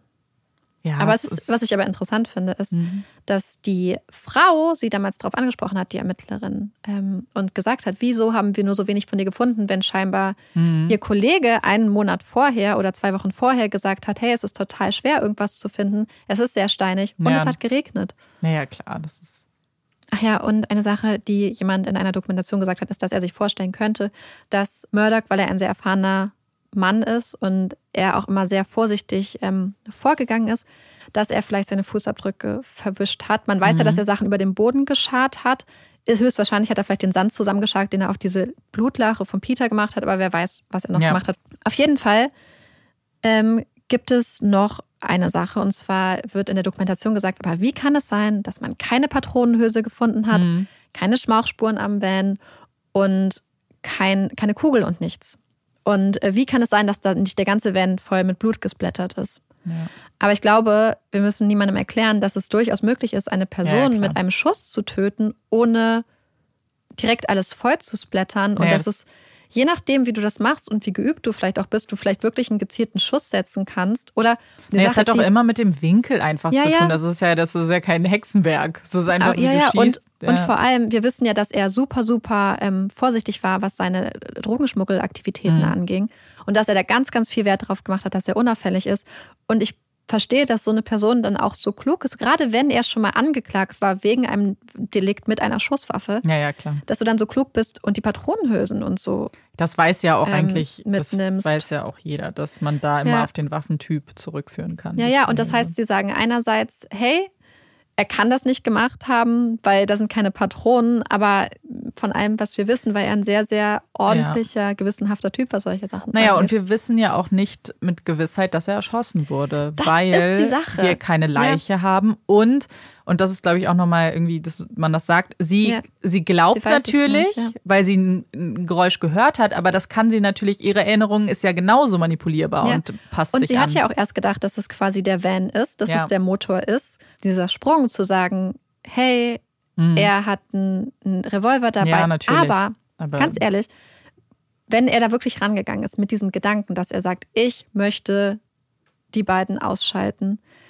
Und wir wissen, dass er zum Beispiel an anderen Sachen, äh, dass er auch Messer hatte und so. Und, und zum Beispiel eine Armbrust. ist Es auch nicht absurd, dass er Peter vielleicht wirklich erstochen hat oder irgendwas, Mhm. was leise ist. Ähm, und sie dann anschließend bedroht hat, weil sie hat ihn ja auch gefragt, hast du ihn erschossen? Und er hat gesagt, nein. Vielleicht hat er da gar nicht gelogen. Vielleicht Das hat er ist ihn auch das auf weiß andere man halt Art nicht. getötet. ja. Deswegen, das weiß man nicht. Ähm, nächste Sache, die noch gefragt wurde, warum war der Abstand zwischen den Handschellen so groß? Und zwar sind diese Handschellen so aus so Kabelbindern Mhm. und sind in der Mitte noch so drei so kleine so Loops quasi, Ja. so kleine, so Verbindungsteile Mhm. einfach. Und man würde ja sagen, natürlich macht es Sinn, die Hände vielleicht eher dicht zusammen zu machen, weil wir haben ja so gesehen, dass Joanne sich befreien könnte. Mhm. So, und vielleicht hätte er es beim nächsten Mal anders gemacht, aber zu sagen, der Abstand zwischen den Handschellen ist so groß, dass sie sich befreien könnte, deswegen muss sie das selber gemacht haben, ist auch, finde ich, einfach ein absurdes Argument. Ja, weil das auch wieder in, also du kannst das ja, es sind halt, es sind ja immer nur Theorien. Ja. Und die schwingen halt in beide Richtungen. Du kannst es halt immer, je Ja. nachdem, wie du es interpretierst, geht es halt ja, gegen sie oder für sie. Ja, und da muss man nämlich auch sagen, diese Handschellen, man hatte ja quasi in den Klebebändern irgendwie seine DNA noch gefunden. Hm. Wobei man sagen muss, dass ähm, die ähm, DNA-Expertin gesagt hat, dass es recht schwer war, oder was die Polizistin, DNA zu finden, weil diese Handschellen halt voll waren mit diesem Lipgloss. Ja, So dass das man Hand, also hast, Fingerabdrücke oder so findet. Das meinte Mhm. sie, war eigentlich fast unmöglich. Aber man hat ja DNA-Fragmente gefunden. Aber man muss natürlich sagen, dass die Polizei hier einen Fehler gemacht hat, weil sie hatten damals, glaube ich, nach Südaustralien diese Handschellen mitgenommen, weil sie dachten, sie könnten Murdoch damit zu einem Geständnis bringen. Wie dumm. warum? Wa- Er guckt sie an und ist dann Ja, und schockiert. aber deswegen wird gesagt, dass es theoretisch so eine Kreuzkontamination Mhm. sein könnte. Natürlich, wenn das die einzige DNA-Spur wäre und sie war mit Murdoch in einem Raum, ja, bevor das gefunden wurde oder so, dann würde ich auch sagen, das ist höchst Ja. problematisch. Aber wir wissen ja, dass die DNA auch am Kombi-Van gefunden wurde, Ja, am, genau. am Schaltknüppel und, und auf der Blutlache am T-Shirt. Das ist übrigens ganz interessant. Es wurde nämlich gesagt, dass dieses Blut auf ihr T-Shirt kommen könnte durch eine Kreuzkontamination. Es war nämlich so, dass an dem Tag waren Joanne und Peter in einem Restaurant, Red Rooster, und haben da was gegessen, beziehungsweise Peter hat was gegessen. Und als Murdoch dann bei so einem, es gab so eine Art Pre-Trial, so ein Committal Hearing, Mhm. quasi ein Jahr vorher, wo schon mal, wo es um die Zulässigkeit von den Beweisen ging und ob das Ganze Ja. überhaupt vor Gericht geht tatsächlich. Und da hat Murdoch, beziehungsweise seine Verteidigung gehört, dass Joanne berichtet hat, dass sie an dem Tag im Red Rooster waren. Und auf einmal hat Murdoch angefangen zu sagen, dass er an dem Tag auch im Red Rooster war. Und zwar hat er Hähnchen gekauft für sich und seinen Hund und hat es zubereitet und hat sich ja vielleicht dabei geschnitten, hat diesen Blutfleck dann irgendwie auf den Stuhl gemacht und dann später saß Genau. Joanne da mit ihrem T-Shirt und ist draufgekommen. Joanne geht nicht an Van? direkt darauf Da ist ein. auch dran gestupst. Aber das Interessante ist, dass ähm, Joanne meinte, also vorher, als sie das beschrieben hat, dass es ein klimatisiertes Restaurant ist Mhm. und dass sie halt eine Jacke anhatte, weil es kalt war und da gar nicht nur in einem T-Shirt sah, weil ihr es viel Ja. zu kalt war. Und die nächste Sache, was vielleicht ein bisschen dagegen spricht, er sagte, er hätte Chicken zubereitet für sich und seinen Hund. Hm. Aber man weiß, dass auch zu der Zeit, wo er, glaube ich, schon in diesem, im Gefängnis saß und auch zur Untersuchungshaft, dass er sich geweigert hat, beziehungsweise einen speziellen Ernährungsplan hatte, weil er Aller eine Allergie gegen Chicken hat. Angeblich hat er Okay. einen Attest, dass er gegen Chicken allergisch ist. Und das widerspricht ja total dieser Aussage. Ich meine, natürlich kann man Allergien vielleicht auch später erst feststellen Ja. und alles. Aber es war so interessant, dass er gesagt hat, ja, es war Chicken für mich und meinen Hund. Nur aber, um zur gleichen Zeit rumzugehen und zu sagen, ich kann kein Chicken essen. Also, es heißt nicht, dass ich diese Allergie nicht hätte auch entwickeln können, aber es ist halt vielleicht Naja, Ähm, es war halt eine schneller, ein schneller Versuch, eine andere Ja. Lösung anzubieten. Und das, Das und das halt Interessante ist, dass er natürlich Chicken sagen musste, wenn der Laden Red Roosters heißt. Wäre er bei Oh. McDonalds gewesen, hätte er garantiert nicht gesagt, ich habe Chicken gekauft. Oh mein Gott. Ja. Oh, so weit habe ich gar nicht gedacht. Ja, mega, mega so an spannendes so- Argument. Ja, weil ihm blieb Ja. ja. nichts übrig, weil er konnte sicher sein, das wird es auf der Karte geben. So, sonst hätte er, wäre er vielleicht aufgeflogen, weil er irgendwas nennt, was es da gar nicht gibt. Hätte er auch zum Beispiel gesagt, ich habe da Hähnchen für meinen Hund gekauft, wäre es ja auch wieder was anderes. Ja, auf jeden Fall fand ich das äh, sehr interessant. Aber auch wenn du Hähnchen für deinen Hund kaufst, warum setzt du dich dann hin, wenn du es nicht selbst isst? Da, und da hätten Leute gefragt, warum hast du für dich nichts gekauft? Also, also da geht's ja Und auch warum schon wieder kaufst du los. für deinen Hund in so einem fancy Restaurant? Ja, Ist ja genau. nicht fancy, aber es ist eine Fastfood-Kette. Naja, aber ein Restaurant, du gehst Ja. für deinen Hund. Also da, das hätte halt ein ganz andere. Ja. Deswegen blieb ihm gar nichts anderes übrig, außer zu sagen, für mich und meinen Hund. Das ist total spannend, aber auf jeden Fall, es gibt ganz viele Leute, die sagen, das war auf jeden Fall äh, eine Kreuzkantonation Hm. der Arme. Also, ähm, es gibt noch mehr Sachen, die gesagt wurden. Ich hoffe, ich habe jetzt erstmal so die wichtigsten Punkte, die auch immer wieder Hm. vorgebracht werden, erstmal angesprochen, weil es mir gerade auch mit dieser Dokumentation, die wieder rauskam, Ja. wichtig war. Das Interessante ist, ich wollte die ganze Zeit diese Dokumentation auch gucken, weil ich dachte, oh, es wurde immer gesagt, die hätte ganz viele neue Sachen gemacht. Auf jeden Fall habe ich dann aber ähm, einen Beitrag gefunden von ABC News, also quasi so das australische Dependant zur BBC. Und die haben ein Programm, das heißt Media Watch. Und Media Watch ist dafür zuständig, ähm, das ist so ein Medienanalyseprogramm, wo sie quasi Medien analysieren, Beiträge, Fernsehen, Film etc. und das auch in diesen politischen Kontext stellen und Sachen halt analysieren, was vielleicht auch dahinter stecken könnte und so ein bisschen kritisch einfach die Medienlandschaft beleuchten. Und in diesem Media Watch gehen sie auch sehr intensiv auf diese Dokumentation ein und gucken sich auch, wer dahinter an, wer dahinter steckt. Und zum einen wurde diese Dokumentation ja so als bahnbrechend dargestellt, als wären da ganz viele neue Sachen drin. Aber faktisch sind die meisten, außer diesen Jellyman, von den Behauptungen hatten die Macher der Dokumentation schon 2011 und auch 2017, glaube ich, schon gebracht. Das heißt, das waren keine neuen Sachen. Und es sind immer die beiden zwei gleichen Kandidaten. Das erste ist ein Anwalt namens Andrew Fraser. Andrew Fraser war so der Anwalt für, wie er selbst gesagt hat, für die Leute, die richtig in der Scheiße stecken. Und hat halt immer so ganz äh, berühmte Leute verteidigt, die sehr, sehr viele Probleme hatten, sehr kriminell waren. Und ist dann irgendwann auch später selber als kriminell gewesen, ist stark in den Drogenhandel eingestiegen, war dann, glaube ich, auch so sieben Jahre im Gefängnis. Danach durfte er natürlich nicht mehr als Anwalt arbeiten, hat dann aber eine neue Berufung gefunden, ist mittlerweile Motivational Speaker, also Motivationsredner und macht True Crime Dokumentationen und vor allem über Joanne Lees, weil er irgendwie sich überlegt hat, dass Bradley Murdoch unschuldig im Knast sitzt. Zumindest behauptet er das. Und sein Partner ist Victor Sussman oder Sussman und der ist, der hat quasi so Dokumentation auch immer gemacht und ist ein, wie die ABC sagt, selbsternannter Crime Investigator. Die arbeiten halt zusammen. Und 2011 wurden sie schon mal gefragt, so warum sie sich so dahinter heften, hinter diesen Fall von Joanne Lees und warum sie das nicht ruhen lassen. Und dann haben sie gesagt, This is just a great story. We see a book deal in this as well as a factual documentary. This is the fantastic opportunity.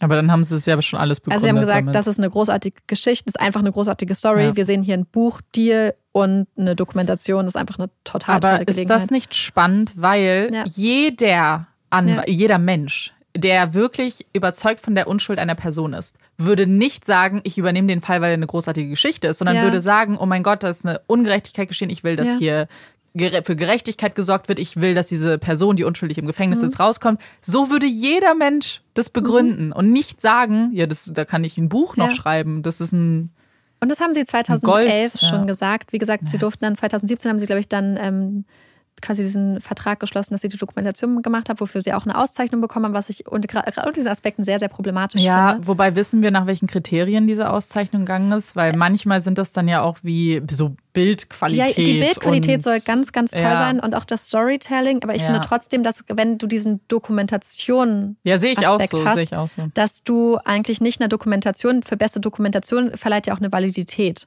Ja. und ein Qualitätssiegel. Und ähm, man könnte ja sagen, beste Kameraführung oder Mhm. beste Storytelling, aber das zu sagen, das ist die beste Dokumentation, ähm, finde ich problematisch, wenn Naja, man sich klar. ansieht, welche, wie viele Fehler es gibt.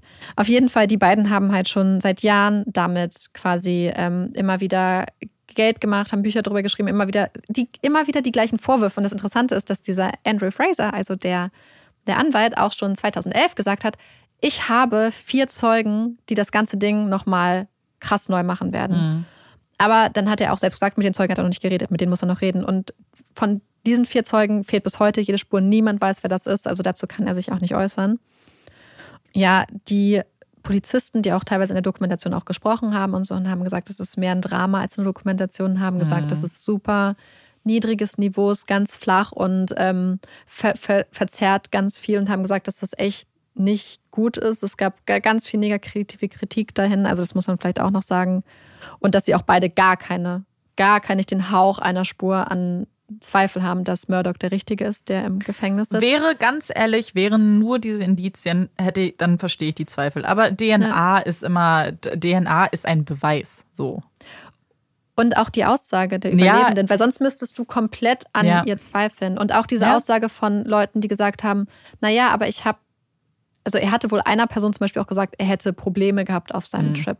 Er ändert sein Aussehen am Tag danach. Er hat genau diese ganzen Parameter, die sie beschrieben hat. Er ist auf ja. diesem Video zu sehen. Das hat, ich glaube, sein Vater hat das sogar gesagt. Also es gibt, es sind so viele Indizien. Deswegen meinte ich, es sind mhm. so ganz viele kleine Fäden. Einzelne davon könntest du, wenn du sagst, das glaube ich nicht, kannst du sie wegmachen und es hält trotzdem noch das Netz. Ja. Weil es nicht auf einem, kein, ich glaube, ich glaub, deswegen fand ich den Fall eigentlich auch sehr mhm. stark, weil außer vielleicht die DNA, mhm. ist keins der Indizien so ausschlaggebend, dass wenn man es wegkicken würde, der, das Netz zusammenbricht. Ja. So. Naja, außer sie. wenn sie ja, wegfällt, ja. ihre Aussage wegfällt, dann fällt halt alles ja, weg.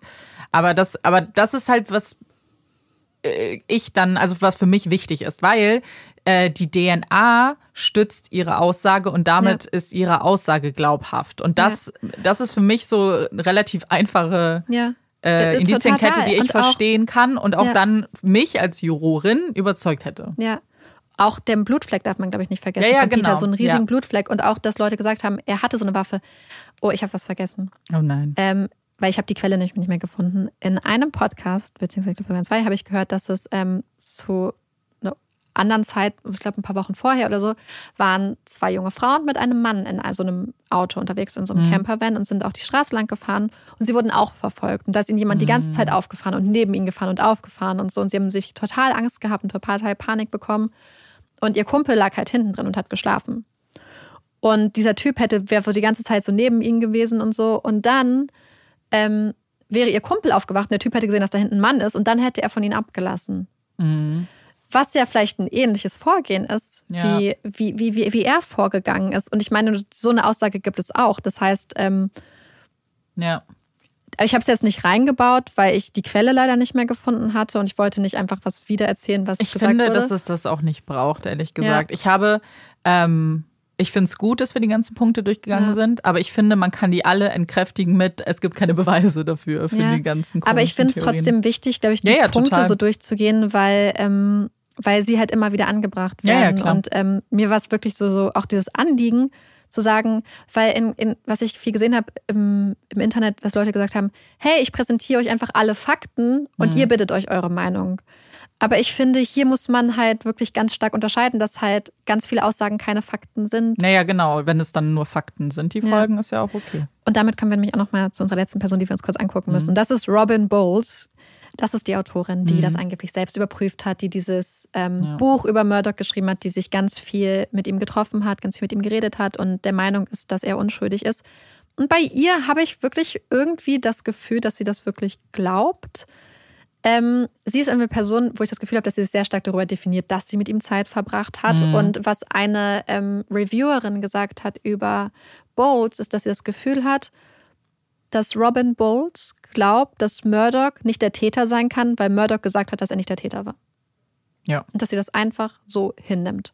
Und dafür all die anderen Sachen in Frage stellt, dass sie alles in Zweifel zieht, weil er hat gesagt, ich war das nicht und mhm. sie glaubt ihm das an der Glaubwürdigkeit von Robin Bowles, ich habe jetzt schon ein paar Sachen gesagt, die sie gesagt mhm. hat, die man ähm, als Lügen einfach bezeichnen kann. Aber das ist nicht das Einzige, denn sie hat gesagt, sie wäre Australias True Crime Queen Number One. Sie würde Multimillion Bestsellers schreiben. Das ist ein großer Claim, also weil in Deutschland ist, glaube ich, mit ein paar Also man muss nicht so viele Bücher verkaufen, um einen Bestseller zu haben und dass sie Du kannst dich sofort irgendwann Bestseller angefangen hätte, einen Bestseller zu schreiben und seitdem jedes Jahr Millionen Bestseller raushaut.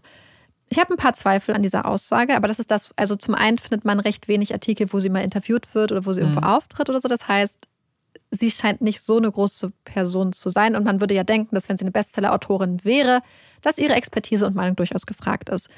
Dann würde man ja vielleicht vermuten, dass sie die meisten ihrer Bücher äh, über Verlage rausbringt, über angesehene Verlage, weil die meisten Verlagshäuser würden sich jetzt so ein Multimillion-Bestselling-Books auch nicht entgehen lassen.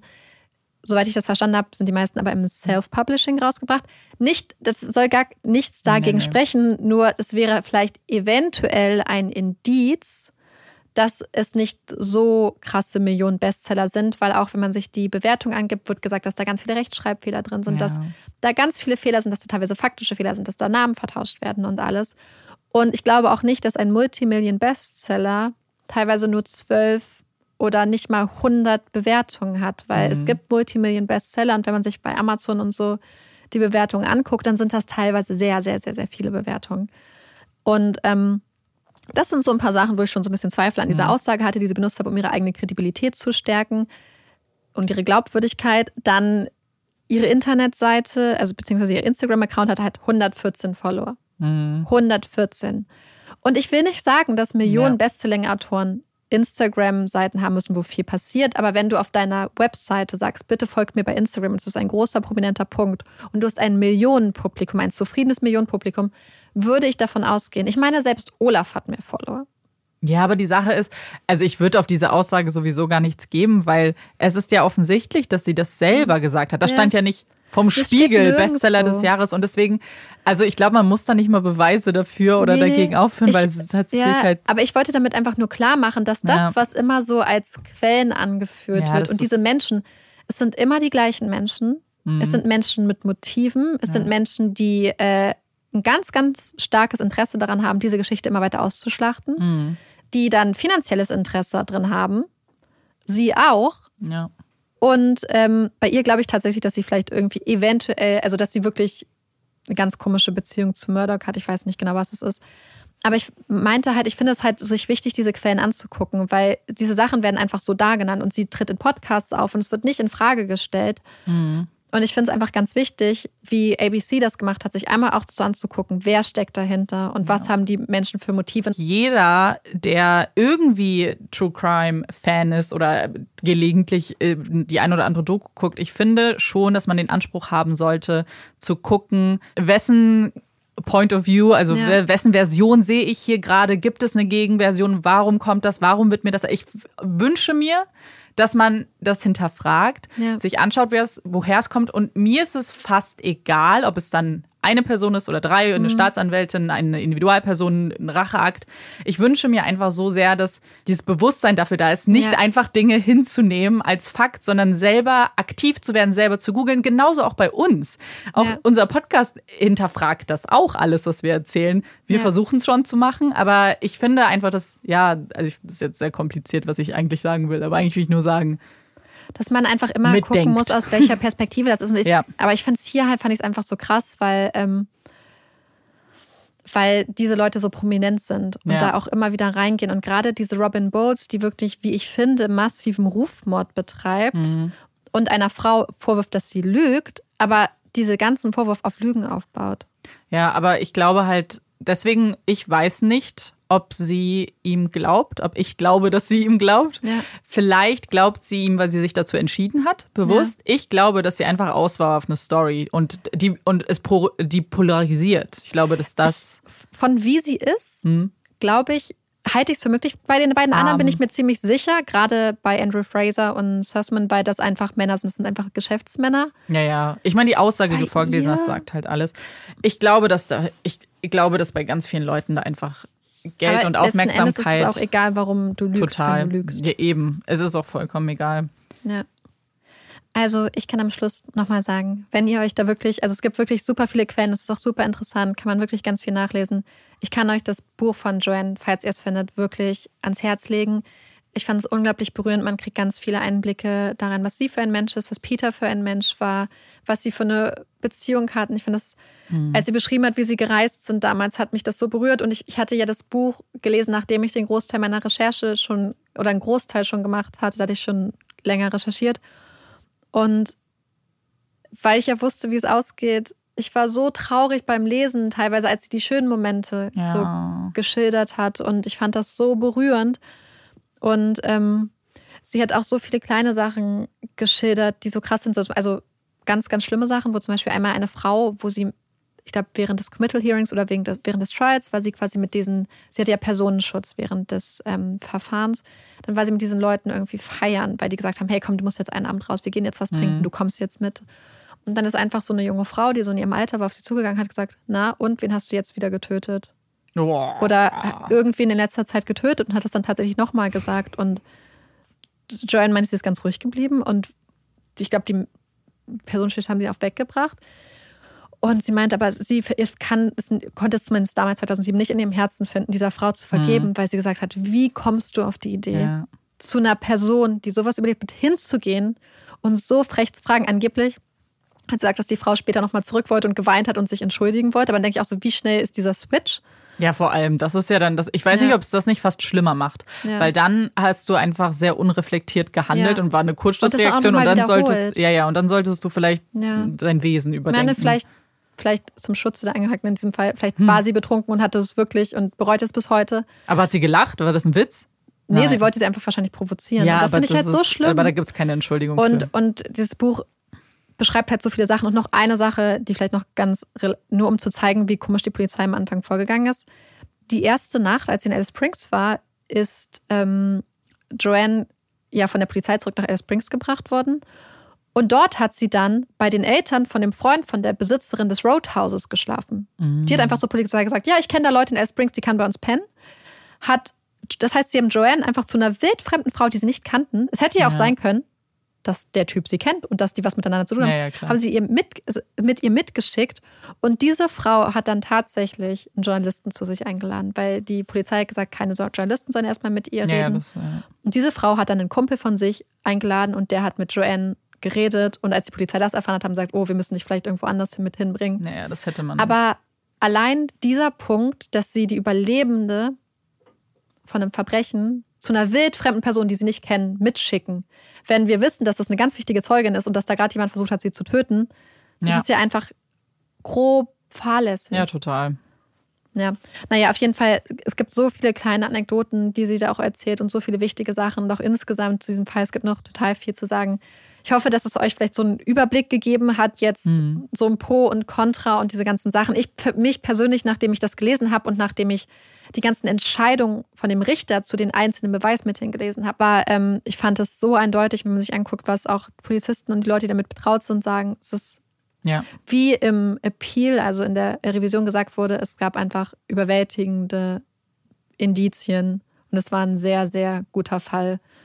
Ähm, und zwar, ja, deswegen ist die Jury auch zu einem einstimmigen Ergebnis gekommen, denke ich mal. Also ich finde, hier ist es ein Fall, wo ich wirklich ähm, ich glaube, wenn ich vielleicht anders rangegangen wäre und die Sachen in einer anderen Reihenfolge gesehen mhm. hätte und Joanne's Story nicht gehört hätte und einfach nur diese Dokumentation zum Beispiel geguckt hätte und so und nicht ABC News und nicht diese ganzen anderen Sachen, vielleicht ja. wäre man da auch mitgegangen.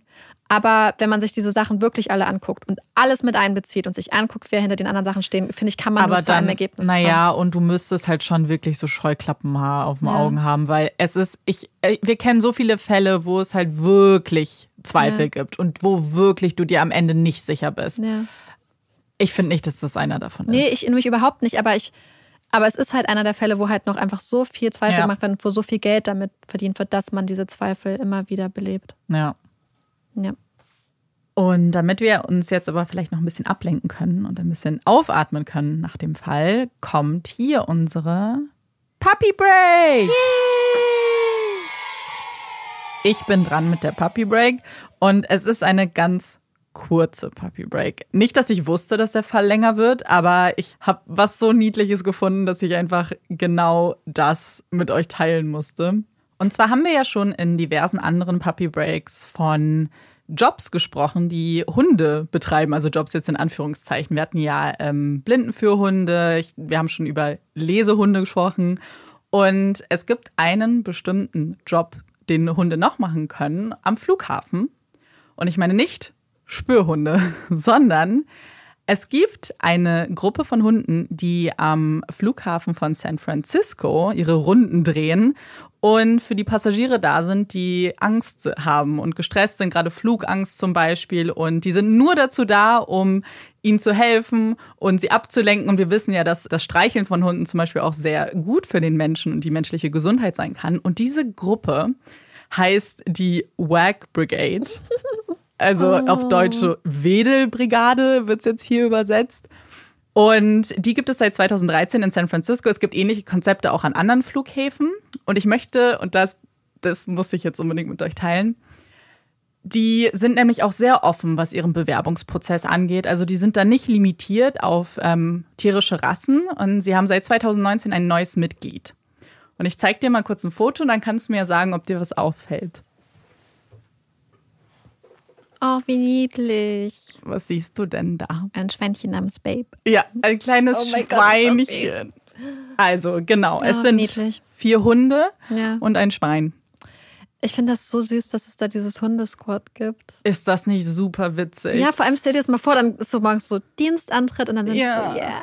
Und wir wissen ja auch einfach, dass Hunde, wenn sie einen Job haben und den sie dann gut machen, die ja. lieben das mhm. ja. Das ist ja, das ist jetzt nicht jede Hunderasse offensichtlich ist dafür mhm. geeignet, aber wir, wissen ja, wie sehr das Hunde erfüllen kann, einem Job nachzugehen. Und ich meine, Schweine scheinbar auch, also scheinbar mal ziemlich Schweinchen. Ja, Schweine sind ja auch unglaublich intelligent. Ja, ja, aber total witzig. Ähm, das Foto könnt ihr auch einfach googeln, wenn ihr WAG Brigade eingebt und San Francisco. Das fand ich ganz niedlich und das ist richtig niedlich. mit euch teilen. Das ist auch ein süßer Name, wirklich. Schön.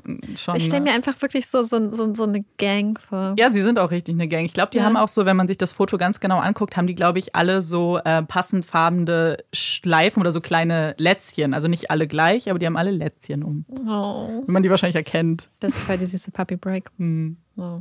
Okay. Marika, hast du eine Empfehlung für uns? Ja, und ich fange diesmal so an. Sehr gut. Also, und zwar, und ich habe eine Serie geguckt, die wollte ich eigentlich nur so aus Spaß anfangen, so was heißt so halb ironisch. Ich weiß nicht, ich glaube, ich würde einfach nur irgendwas nebenbei ähm, hören. Und dann habe ich so gesehen, oh, Outer Banks, eine Serie bei Netflix. Es geht um junge Menschen und die Gegend sieht schön aus. Und dann dachte ich so, ja, dann gucke ich das doch mal. Und ich bin richtig, richtig süchtig geworden. Es geht um so ein paar junge Menschen in einer, eine, quasi so einer Insel, die so ein bisschen auch in arm und reich gegliedert ist. Und es geht um so ein paar Jungs, die quasi aus dem armen Teil sind und ihre beste Freundin kommt eigentlich aus dem reichen Teil. Und dann geht es um eine Schatzsuche und um Tropenstürme. Und ähm, es ist so cool. Es ist wirklich wie so eine Schatzsuchaktion in den USA mit wunderschönem Licht und es ist so niedlich. Also ich finde, es sind ganz süße Charaktere teilweise. Ähm, mein Freund hat festgestellt, dass der Hauptcharakter einfach aussieht wie Justin Bieber und heißt, heißt auch tatsächlich John B. Echt? Ja, spielt teilweise auch auf den Bahamas. Es gibt Schön. Äh, ganz viele, ich würde behaupten, es gibt einige Logikfehler. Und man äh, fragt sich irgendwann, wie viel Pech Menschen eigentlich haben können. Ich will jetzt nicht spoilern, aber manchmal denkst du so, das kann jetzt nicht euer Ernst sein. Wie?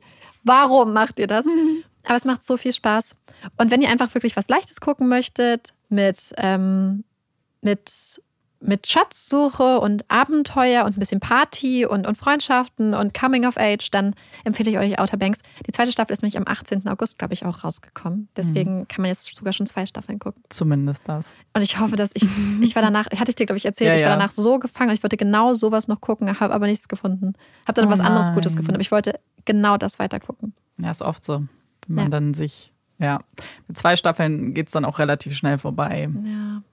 Ja, ich habe es nicht geguckt, wie ihr vielleicht nach meinen Reaktionen erahnen könntet. Aber meine Empfehlung, ich, ähm, du hast ja entspannen gesagt. Dann kann ich vielleicht eine Überleitung zu meiner Empfehlung machen. Und ich muss aber kurz vielleicht voranbringen, Früher haben wir das öfter gemacht, dass wir Empfehlungen gemacht haben, die jetzt nicht unbedingt Bücher oder Serien sind. Ähm, das haben wir irgendwie Blumen. länger nicht mehr. Genau, genau, du hast ja mal Blumen gesagt. Und ich bin sicher, ich habe aber auch andere Dinge gesagt, an die ich mich nicht erinnern kann. Ähm, ich fände es cool, wenn wir das öfter machen, ich, wieder, weil mir fällt jetzt nämlich was ein, was ich einfach unbedingt empfehlen will. Und ich hoffe, es ist für euch auch okay, dass das jetzt nichts ist, was ihr äh, schauen oder lesen könnt. Und zwar wisst ihr ja, dass äh, wir beide ziemlich große Duftkerzenfans sind. Und ich bin immer auf der Suche nach so richtig guten Duftkerzen, die, ähm, wo es auch eine große Auswahl gibt und die mir auch gefallen von der Duftqualität. Ihr wisst sicher, was ich meine. Das ist nicht so billig riecht nach irgendwie, weiß ich nicht. Billig. Ja, so die Mottenkugeln oder sowas. Und ich habe mich so viel, ich habe so viel rumprobiert und ganz viele Kerzen getestet. Und es gibt einfach eine Marke, die für mich die absolut besten Duftkerzen macht. Und ich dachte, wenn ihr auch vielleicht ähm, Fans seid und die noch gar nicht probiert habt, dann wäre es auf jeden Fall ein Versuch wert. Und zwar geht es um die Kerzen von Bath and Body Works. Und viele von euch werden das kennen, gerade Leute, die schon mal in den ähm, Nordamerika war. Be beziehungsweise Bath and Body Works gibt es auch ähm, in anderen Ländern, größeren Ländern. In einem Land nicht, in Deutschland nämlich. Und das ist sehr tragisch. Aber ich habe letztes Jahr einen Shop gefunden, der heißt Unlimited Brands. Und der führt die Kerzen und auch immer die äh, die ganzen Limited Editions, die rauskommen. Es gibt immer im Herbst welche. Jetzt kommen nämlich, jetzt sind gerade die Herbstkerzen rausgekommen. Eieiei. Und äh, boah, Marike, wenn du diese Kerzen, diese Mhm. Herbstkerzen gerade, es gibt eine Pumpkin Spice Latte Kerze, es gibt wenn ihr was testen wollt, alle Pumpkin Spice Düfte sind der Oberhammer. Die sind so ganz warm. Es ist halt so gut. Und ähm, die sind nicht so super günstig. Die kosten 22 Euro. Aber die hatten, die haben regelmäßig Sale. Zum Beispiel letztens hatten sie auch 10 Euro Rabatt auf alle Kerzen.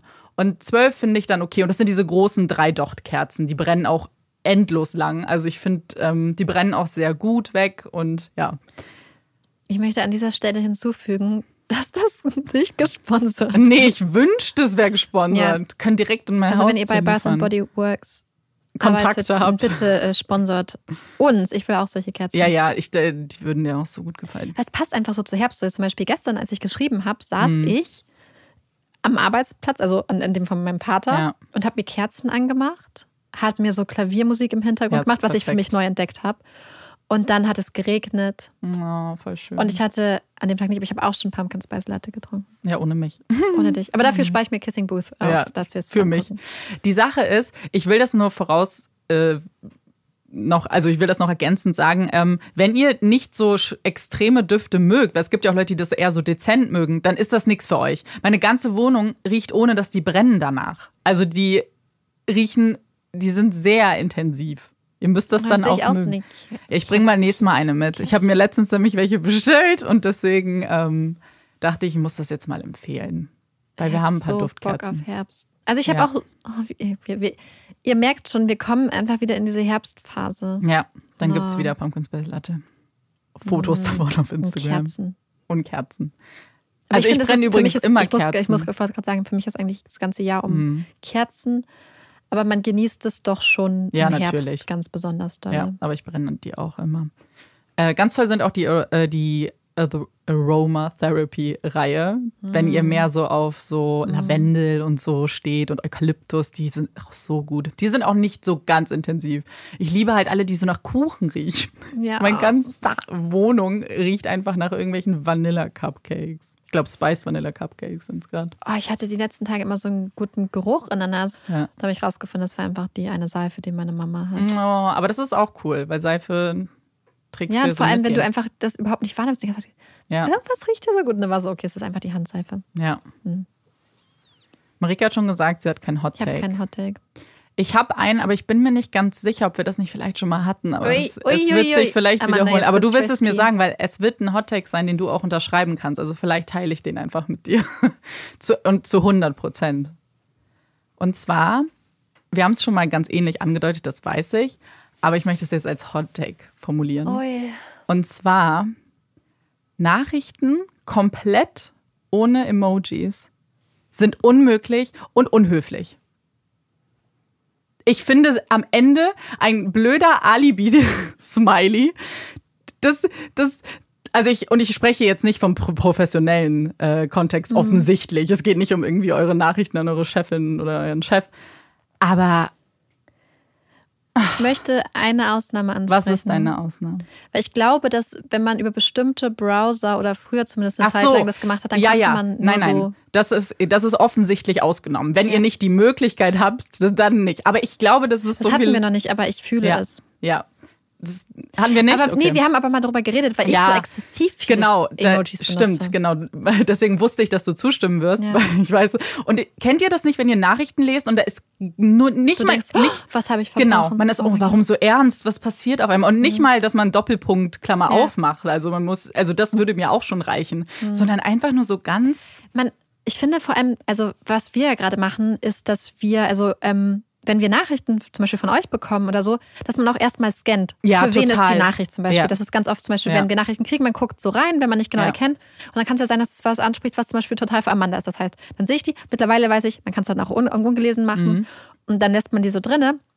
Aber man scannt ja erstmal. Aber- Und wenn da zum Beispiel kein Smiley ist, Boah, ich denke auch immer, denke ich immer so, das ist Hilfe. böse. Das ja, ist ja. Ja, ja. Und, und ich auch. Ähm, oder auch so. was aber auch witzig ist, hat jetzt nicht mit den Smileys zu tun, aber manchmal kommen dann so Worte wie zum Beispiel aber Oh. trotzdem und du siehst nur diese Worte und denkst, uiuiui, das, Oh, das ich mich gar stimmt. nicht, das, das haben wir, lesen. wir haben das so oft gehabt, Ja. dass vor allem, also äh, manchmal ist es auch, glaube ich, nicht richtig gewählt, weil manchmal ist es ist so, der ist jetzt kein echter Satz, aber der Podcast ist voll gut, aber ich liebe ihn so sehr. So, dann ich so, okay, nee, nee, nee, nee. Mhm. so dürft ihr das aber trotzdem gerne benutzen, aber weil ja, ja. und dann kriegen wir Herzinfarkte jedes Mal, wenn wir Ja. das lesen. Aber ich, ich finde, ich liebe Emojis, weil ich finde, man kann damit voll viel ausdrücken. Ja. Man kann so kleine Insider reinbauen. Zum Beispiel, ich weiß nicht, wenn Leute über Bücher schreiben, finde ich schön, dass man Bücher-Emoji verwendet. Ja, und das meine ich, es muss nicht exzessiv sein. Es muss nicht so jedes, jeder zweite Satz muss irgendwie. Ich, ich finde auch, dass es geht, aber ich finde so, so ein, nur irgendwo, dass man merkt, so, das ist eine lockere, legere. Aber, Frage an dich. Ja. Kennst du das von früher, wenn man so cool sein wollte und deswegen keine Emojis benutzt hat? Wenn man ganz abgeklärt So mit waren Leuten wir, wir waren nie cool. Wir haben, wir haben Nee, immer ich diese. hatte immer so eine ganz kurze Phase, wo ich noch weiß, was Leute immer so kurzzeitig keine Emojis, weil sie Mhm. meinen so, ah, ich bin ein bisschen erwachsener. Habe ich, glaube ich, auch mal Also ich bin, ich mache das tatsächlich, wenn ich wütend bin, mache ich keine Emojis. Nicht immer, offensichtlich. So, wenn ich dir schreibe, okay, dann mache ich nicht jedes Mal ein Emoji. Okay, Punkt. Marike weiß oh schon, nein, oh nein, okay. oh nein, what did I Scheiße, do? what did I do? What did I do? Aber so, wenn ich wirklich lange Texte schreibe und wütend bin, dann mache ich keinen einzigen rein. Also ich benutze das so, wie ich dann wahrscheinlich davon ausgehe, dass andere es auch benutzen. Ich weiß auch, dass da niemand irgendwie so bösen Absichten hat, aber ich jedes Mal so denke ich, okay, die Stimmung ist ganz angespannt auf einmal bei mir Ja, Kopf. ich liebe auf jeden Fall Emojis. Ja, total. Sehr. Und dann einfach nur ein, ein Herzchen am Ende. Oder irgend so ein Random. Das fände ich auch so witzig, wenn einfach am Ende, weiß ich nicht, Toastbrot. Aber ich mag zum Beispiel, manchmal schreiben uns Leute wegen Slytherin und dann kommt Ja, eine die Schlange. Dazu. Ja, das finde ich richtig gut. Ich finde, man kann Emojis, gerade weil es jetzt ja so unfassbar viele gibt, die auch sehr klug Mhm. Es gibt benutzen. kein Kürbis-Emoji, glaube ich. Kann das sein? Nee, doch, gibt es, oder? ich wollte gerade sagen, nicht? Kürbis, glaube ich. Warte mal. Weil nicht beim Essen auf jeden Fall. Ich guck mal. Naja, jetzt Müssen kann man das jetzt ja, mal überprüfen. ja live. Warte mal. Ähm. Warte mal. Ah, doch. Gibt's, ne? Ja, Ja. das hätte mich auch sehr überrascht. Okay, also es, es gibt den Kürbis-Emojis, aber er ist nicht beim Essen. Es ist ein ausgeschnitzter Kürbis Ja, und er ist bei Halloween. den äh, Geistern. Für Halloween. Weil ich wollte den nämlich neues benutzen mehrmals und ich habe ihn nicht gefunden. Aber suchst du nicht einfach nach Emoji? Wie? Du kannst, also ich weiß nicht, ob du, ob dir Updates fehlen. Aber wenn ich, ähm, geh mal in unseren Chat und dann, Oh ja, okay, das könnte ich auch machen. ja, und dann gehst du und dann kannst du Such suchen. mein Kürbis. Hm. Ja, Kürbis. Und dann kommt der Kürbis. Aber ähm, wollte noch was sagen. Ach so, weil ich wegen professionellem Kontext gesagt habe. Ich weiß nicht, ob du das mitbekommen hast, aber ich habe mich letztens so gewagt. Weil kennst du das, wenn man sich so rantastet und ein paar Nachrichten schon geschrieben hat und dann denkt man, Ja. oh, wage ich es jetzt und mach das? Ich habe das bei eurer, unserer Steuerberaterin gemacht. Ich war so, oh, Oh, sie hat so nett, ernsthaft? ja, sie hat so ganz nett geschrieben und dann war ich, okay, ich mache da jetzt, ein, ich mach, ich wage das jetzt. Und das sind, glaube ich, die in meinem privaten Umfeld die formellsten E-Mails, die ich je austausche, sind mit unserer Steuerberaterin. Aber sie schreibt uns mit sehr geehrte Frau Ja, ja. an. Und dann habe ich gemacht, so nur den offen und sie hat geantwortet, perfekt, Lachsmiley. Der mit dem D, mit dem großen. Und dann war ich, okay, wir Weil, sind's, wir haben's, ähm, wir haben's geschafft, das Eis ist gebrochen. Weil ich habe nämlich, glaube ich, irgendwie was so wie Guten Tag irgendwas Ja. geschrieben und dann kam sehr geehrt und ich war so, Oh oh, mein Gott, das ist wie so eine Rück zurück Zurechtweisung. Ja. Habe ich mich so gefühlt. Wir distanzieren dann dachte ich so, oh, okay.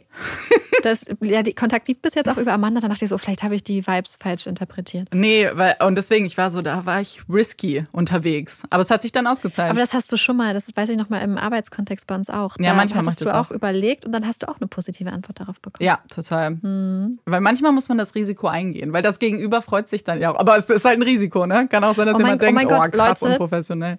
Ich habe übrigens, ich habe übrigens was gemacht. Oh Wir haben nein. ja schon mal darüber geredet, dass wir alle so ungern telefonieren. Mhm. Und ich wollte neulich ein Abo von einer Zeitung, was ich hatte, äh, umbuchen auf das Jahresabo. Hm. Und dann stand da, wenn Sie das Abo umbuchen möchten, dann rufen Sie bitte die Nummer an.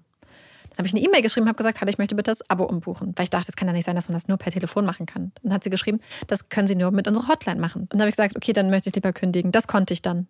Das konnte ich tatsächlich per E-Mail. Das ist irgendwie, das Aber ich fand das einfach absurd, weil ich halt einfach drüber nachgedacht, so unabhängig davon, dass ich es sehr komisch finde, wenn man Sachen nicht per E-Mail machen kann, Ja. weil, weil, also auch unter anderem dafür, dass man ja dann Schriftverkehr hat. Ja. Ich finde, also bei uns auch auf der Arbeit ist Schriftverkehr ja zum Beispiel mal alles gewesen. Musst du das ja auch. Super wichtig. Fand ich es seltsam, dass es nur über die Hotline ging. Und dann war ich in dem Moment, muss ich sagen, ich war auch ein bisschen böse und trotzig. Aber ich Mhm. fand wirklich so, wenn ich so denke, so, vielleicht bieten sie ja eine Option an, aber ich finde, du schließt ganz viele Leute aus. Und dann habe ich einfach gedacht, dass es einfach. Ähm, Na, ganz ja, schlimm finde ich Jetzt habe das. ich kein Zeitungsabo mehr. Ja, vor allem, es ergibt ja keinen Sinn, wenn du das eine kannst, aber das andere nicht. Also ich, Ja. ich verstehe, ganz oft ist das ja in so einem Kündigungskontext, dass sie dann sagen, nee, also ich weiß, dass es bei irgendeinem Handyanbieter war, bei dem ich war. Da musste ich kündigen und dann York Times anrufen. ist das auch so. Und dann wollen sie einen halt belabern. Und das finde ich eigentlich auch nicht cool, weil Ja. dann lässt du dich auch manchmal Ja. belabern. Und das ist halt dann auch nicht Sinn der Sache. Und ich verstehe es, offensichtlich, aber ich ähm, befürworte das nicht. Und ich, ich, ich sehe den Sinn nicht, weil wenn ich die, Ja, das das, Abo halt. abschließen kann per E-Mail Naja. oder online, wenn ich es kündigen kann online, aber es- nicht umbuchen kann. Sehr willkürlich irgendwie. Ja, und ich meine, vielleicht gibt es auch irgendwelche krassen betrieblichen Abläufe, weswegen das ist, aber ich kann es mir eigentlich kaum Aber was? vorstellen. Ja. Vor allem im Vergleich, dass du dann aber kündigen kannst, was ja das, das Das Drastischere habe ich dann aus Trotz wäre. gemacht. Ich wollte eigentlich gar nicht so gerne kündigen. Bestimmt Ja, ja. schließe ich irgendwann wieder ein neues Abo ab. Aber ja. Bei der New Ja. York Times wollte ich auch neulich, weil ich gemerkt habe, dass mein Beitrag immer höher gegangen ist Hm. und ich irgendwie aktuell das überhaupt nicht nutze. Und dann war auch so, ja, Sie können mit uns chatten, mit so einem Chatbot Das liebe ich oder auch. anrufen. Und dann habe ich jetzt erstmal nicht gekündigt. Oh oh, sitzt du in der, in der Abo-Falle. Ja, ich meine, es ist ja auch wichtig, unabhängigen Journalismus zu unterstützen. Ah. Ja, ich glaube, ich finde das ganz witzig, wichtig, deswegen habe ich auch grundsätzlich erstmal Abos, aber ähm, Ja. Ja, das Telefon mit die größte Hürde. ja, Verstehe ich sehr. Ja, ja. So, ich glaube, mit diesen. Gedanken müssen wir euch jetzt auch in die. Ähm, da kommt nichts, nichts Schlaues mehr bei rum heute. ja, falls auch, ich hoffe, dass der Fall einigermaßen stringent vorgebracht wurde, falls irgendwelche Widersprüche sind oder ich irgendwas, bitte seht es mir nach. Ähm, wir hatten beide einen sehr, sehr anstrengenden Tag. Ja, sehr. Und es ist immer Ähm, später. Es ist sehr spät. Genau. Und wir hoffen, müde. Euch hat die Folge gefallen. Wir Ja. verabschieden uns jetzt ins Bett. Hier wird nichts mehr geschnitten heute. Nee, und wir hoffen, dass ihr eine ganz tolle Woche habt. Genau. Und das, äh, wir freuen uns natürlich auf eure Nachrichten zum Fall, zu den Hot Takes und hoffen, dass euch die Folge gefallen hat und ihr uns auch beim nächsten Mal wieder zuhört. Ich bin Amanda Ich bin Marike. und das ist Puppies in Crime. Tschüss.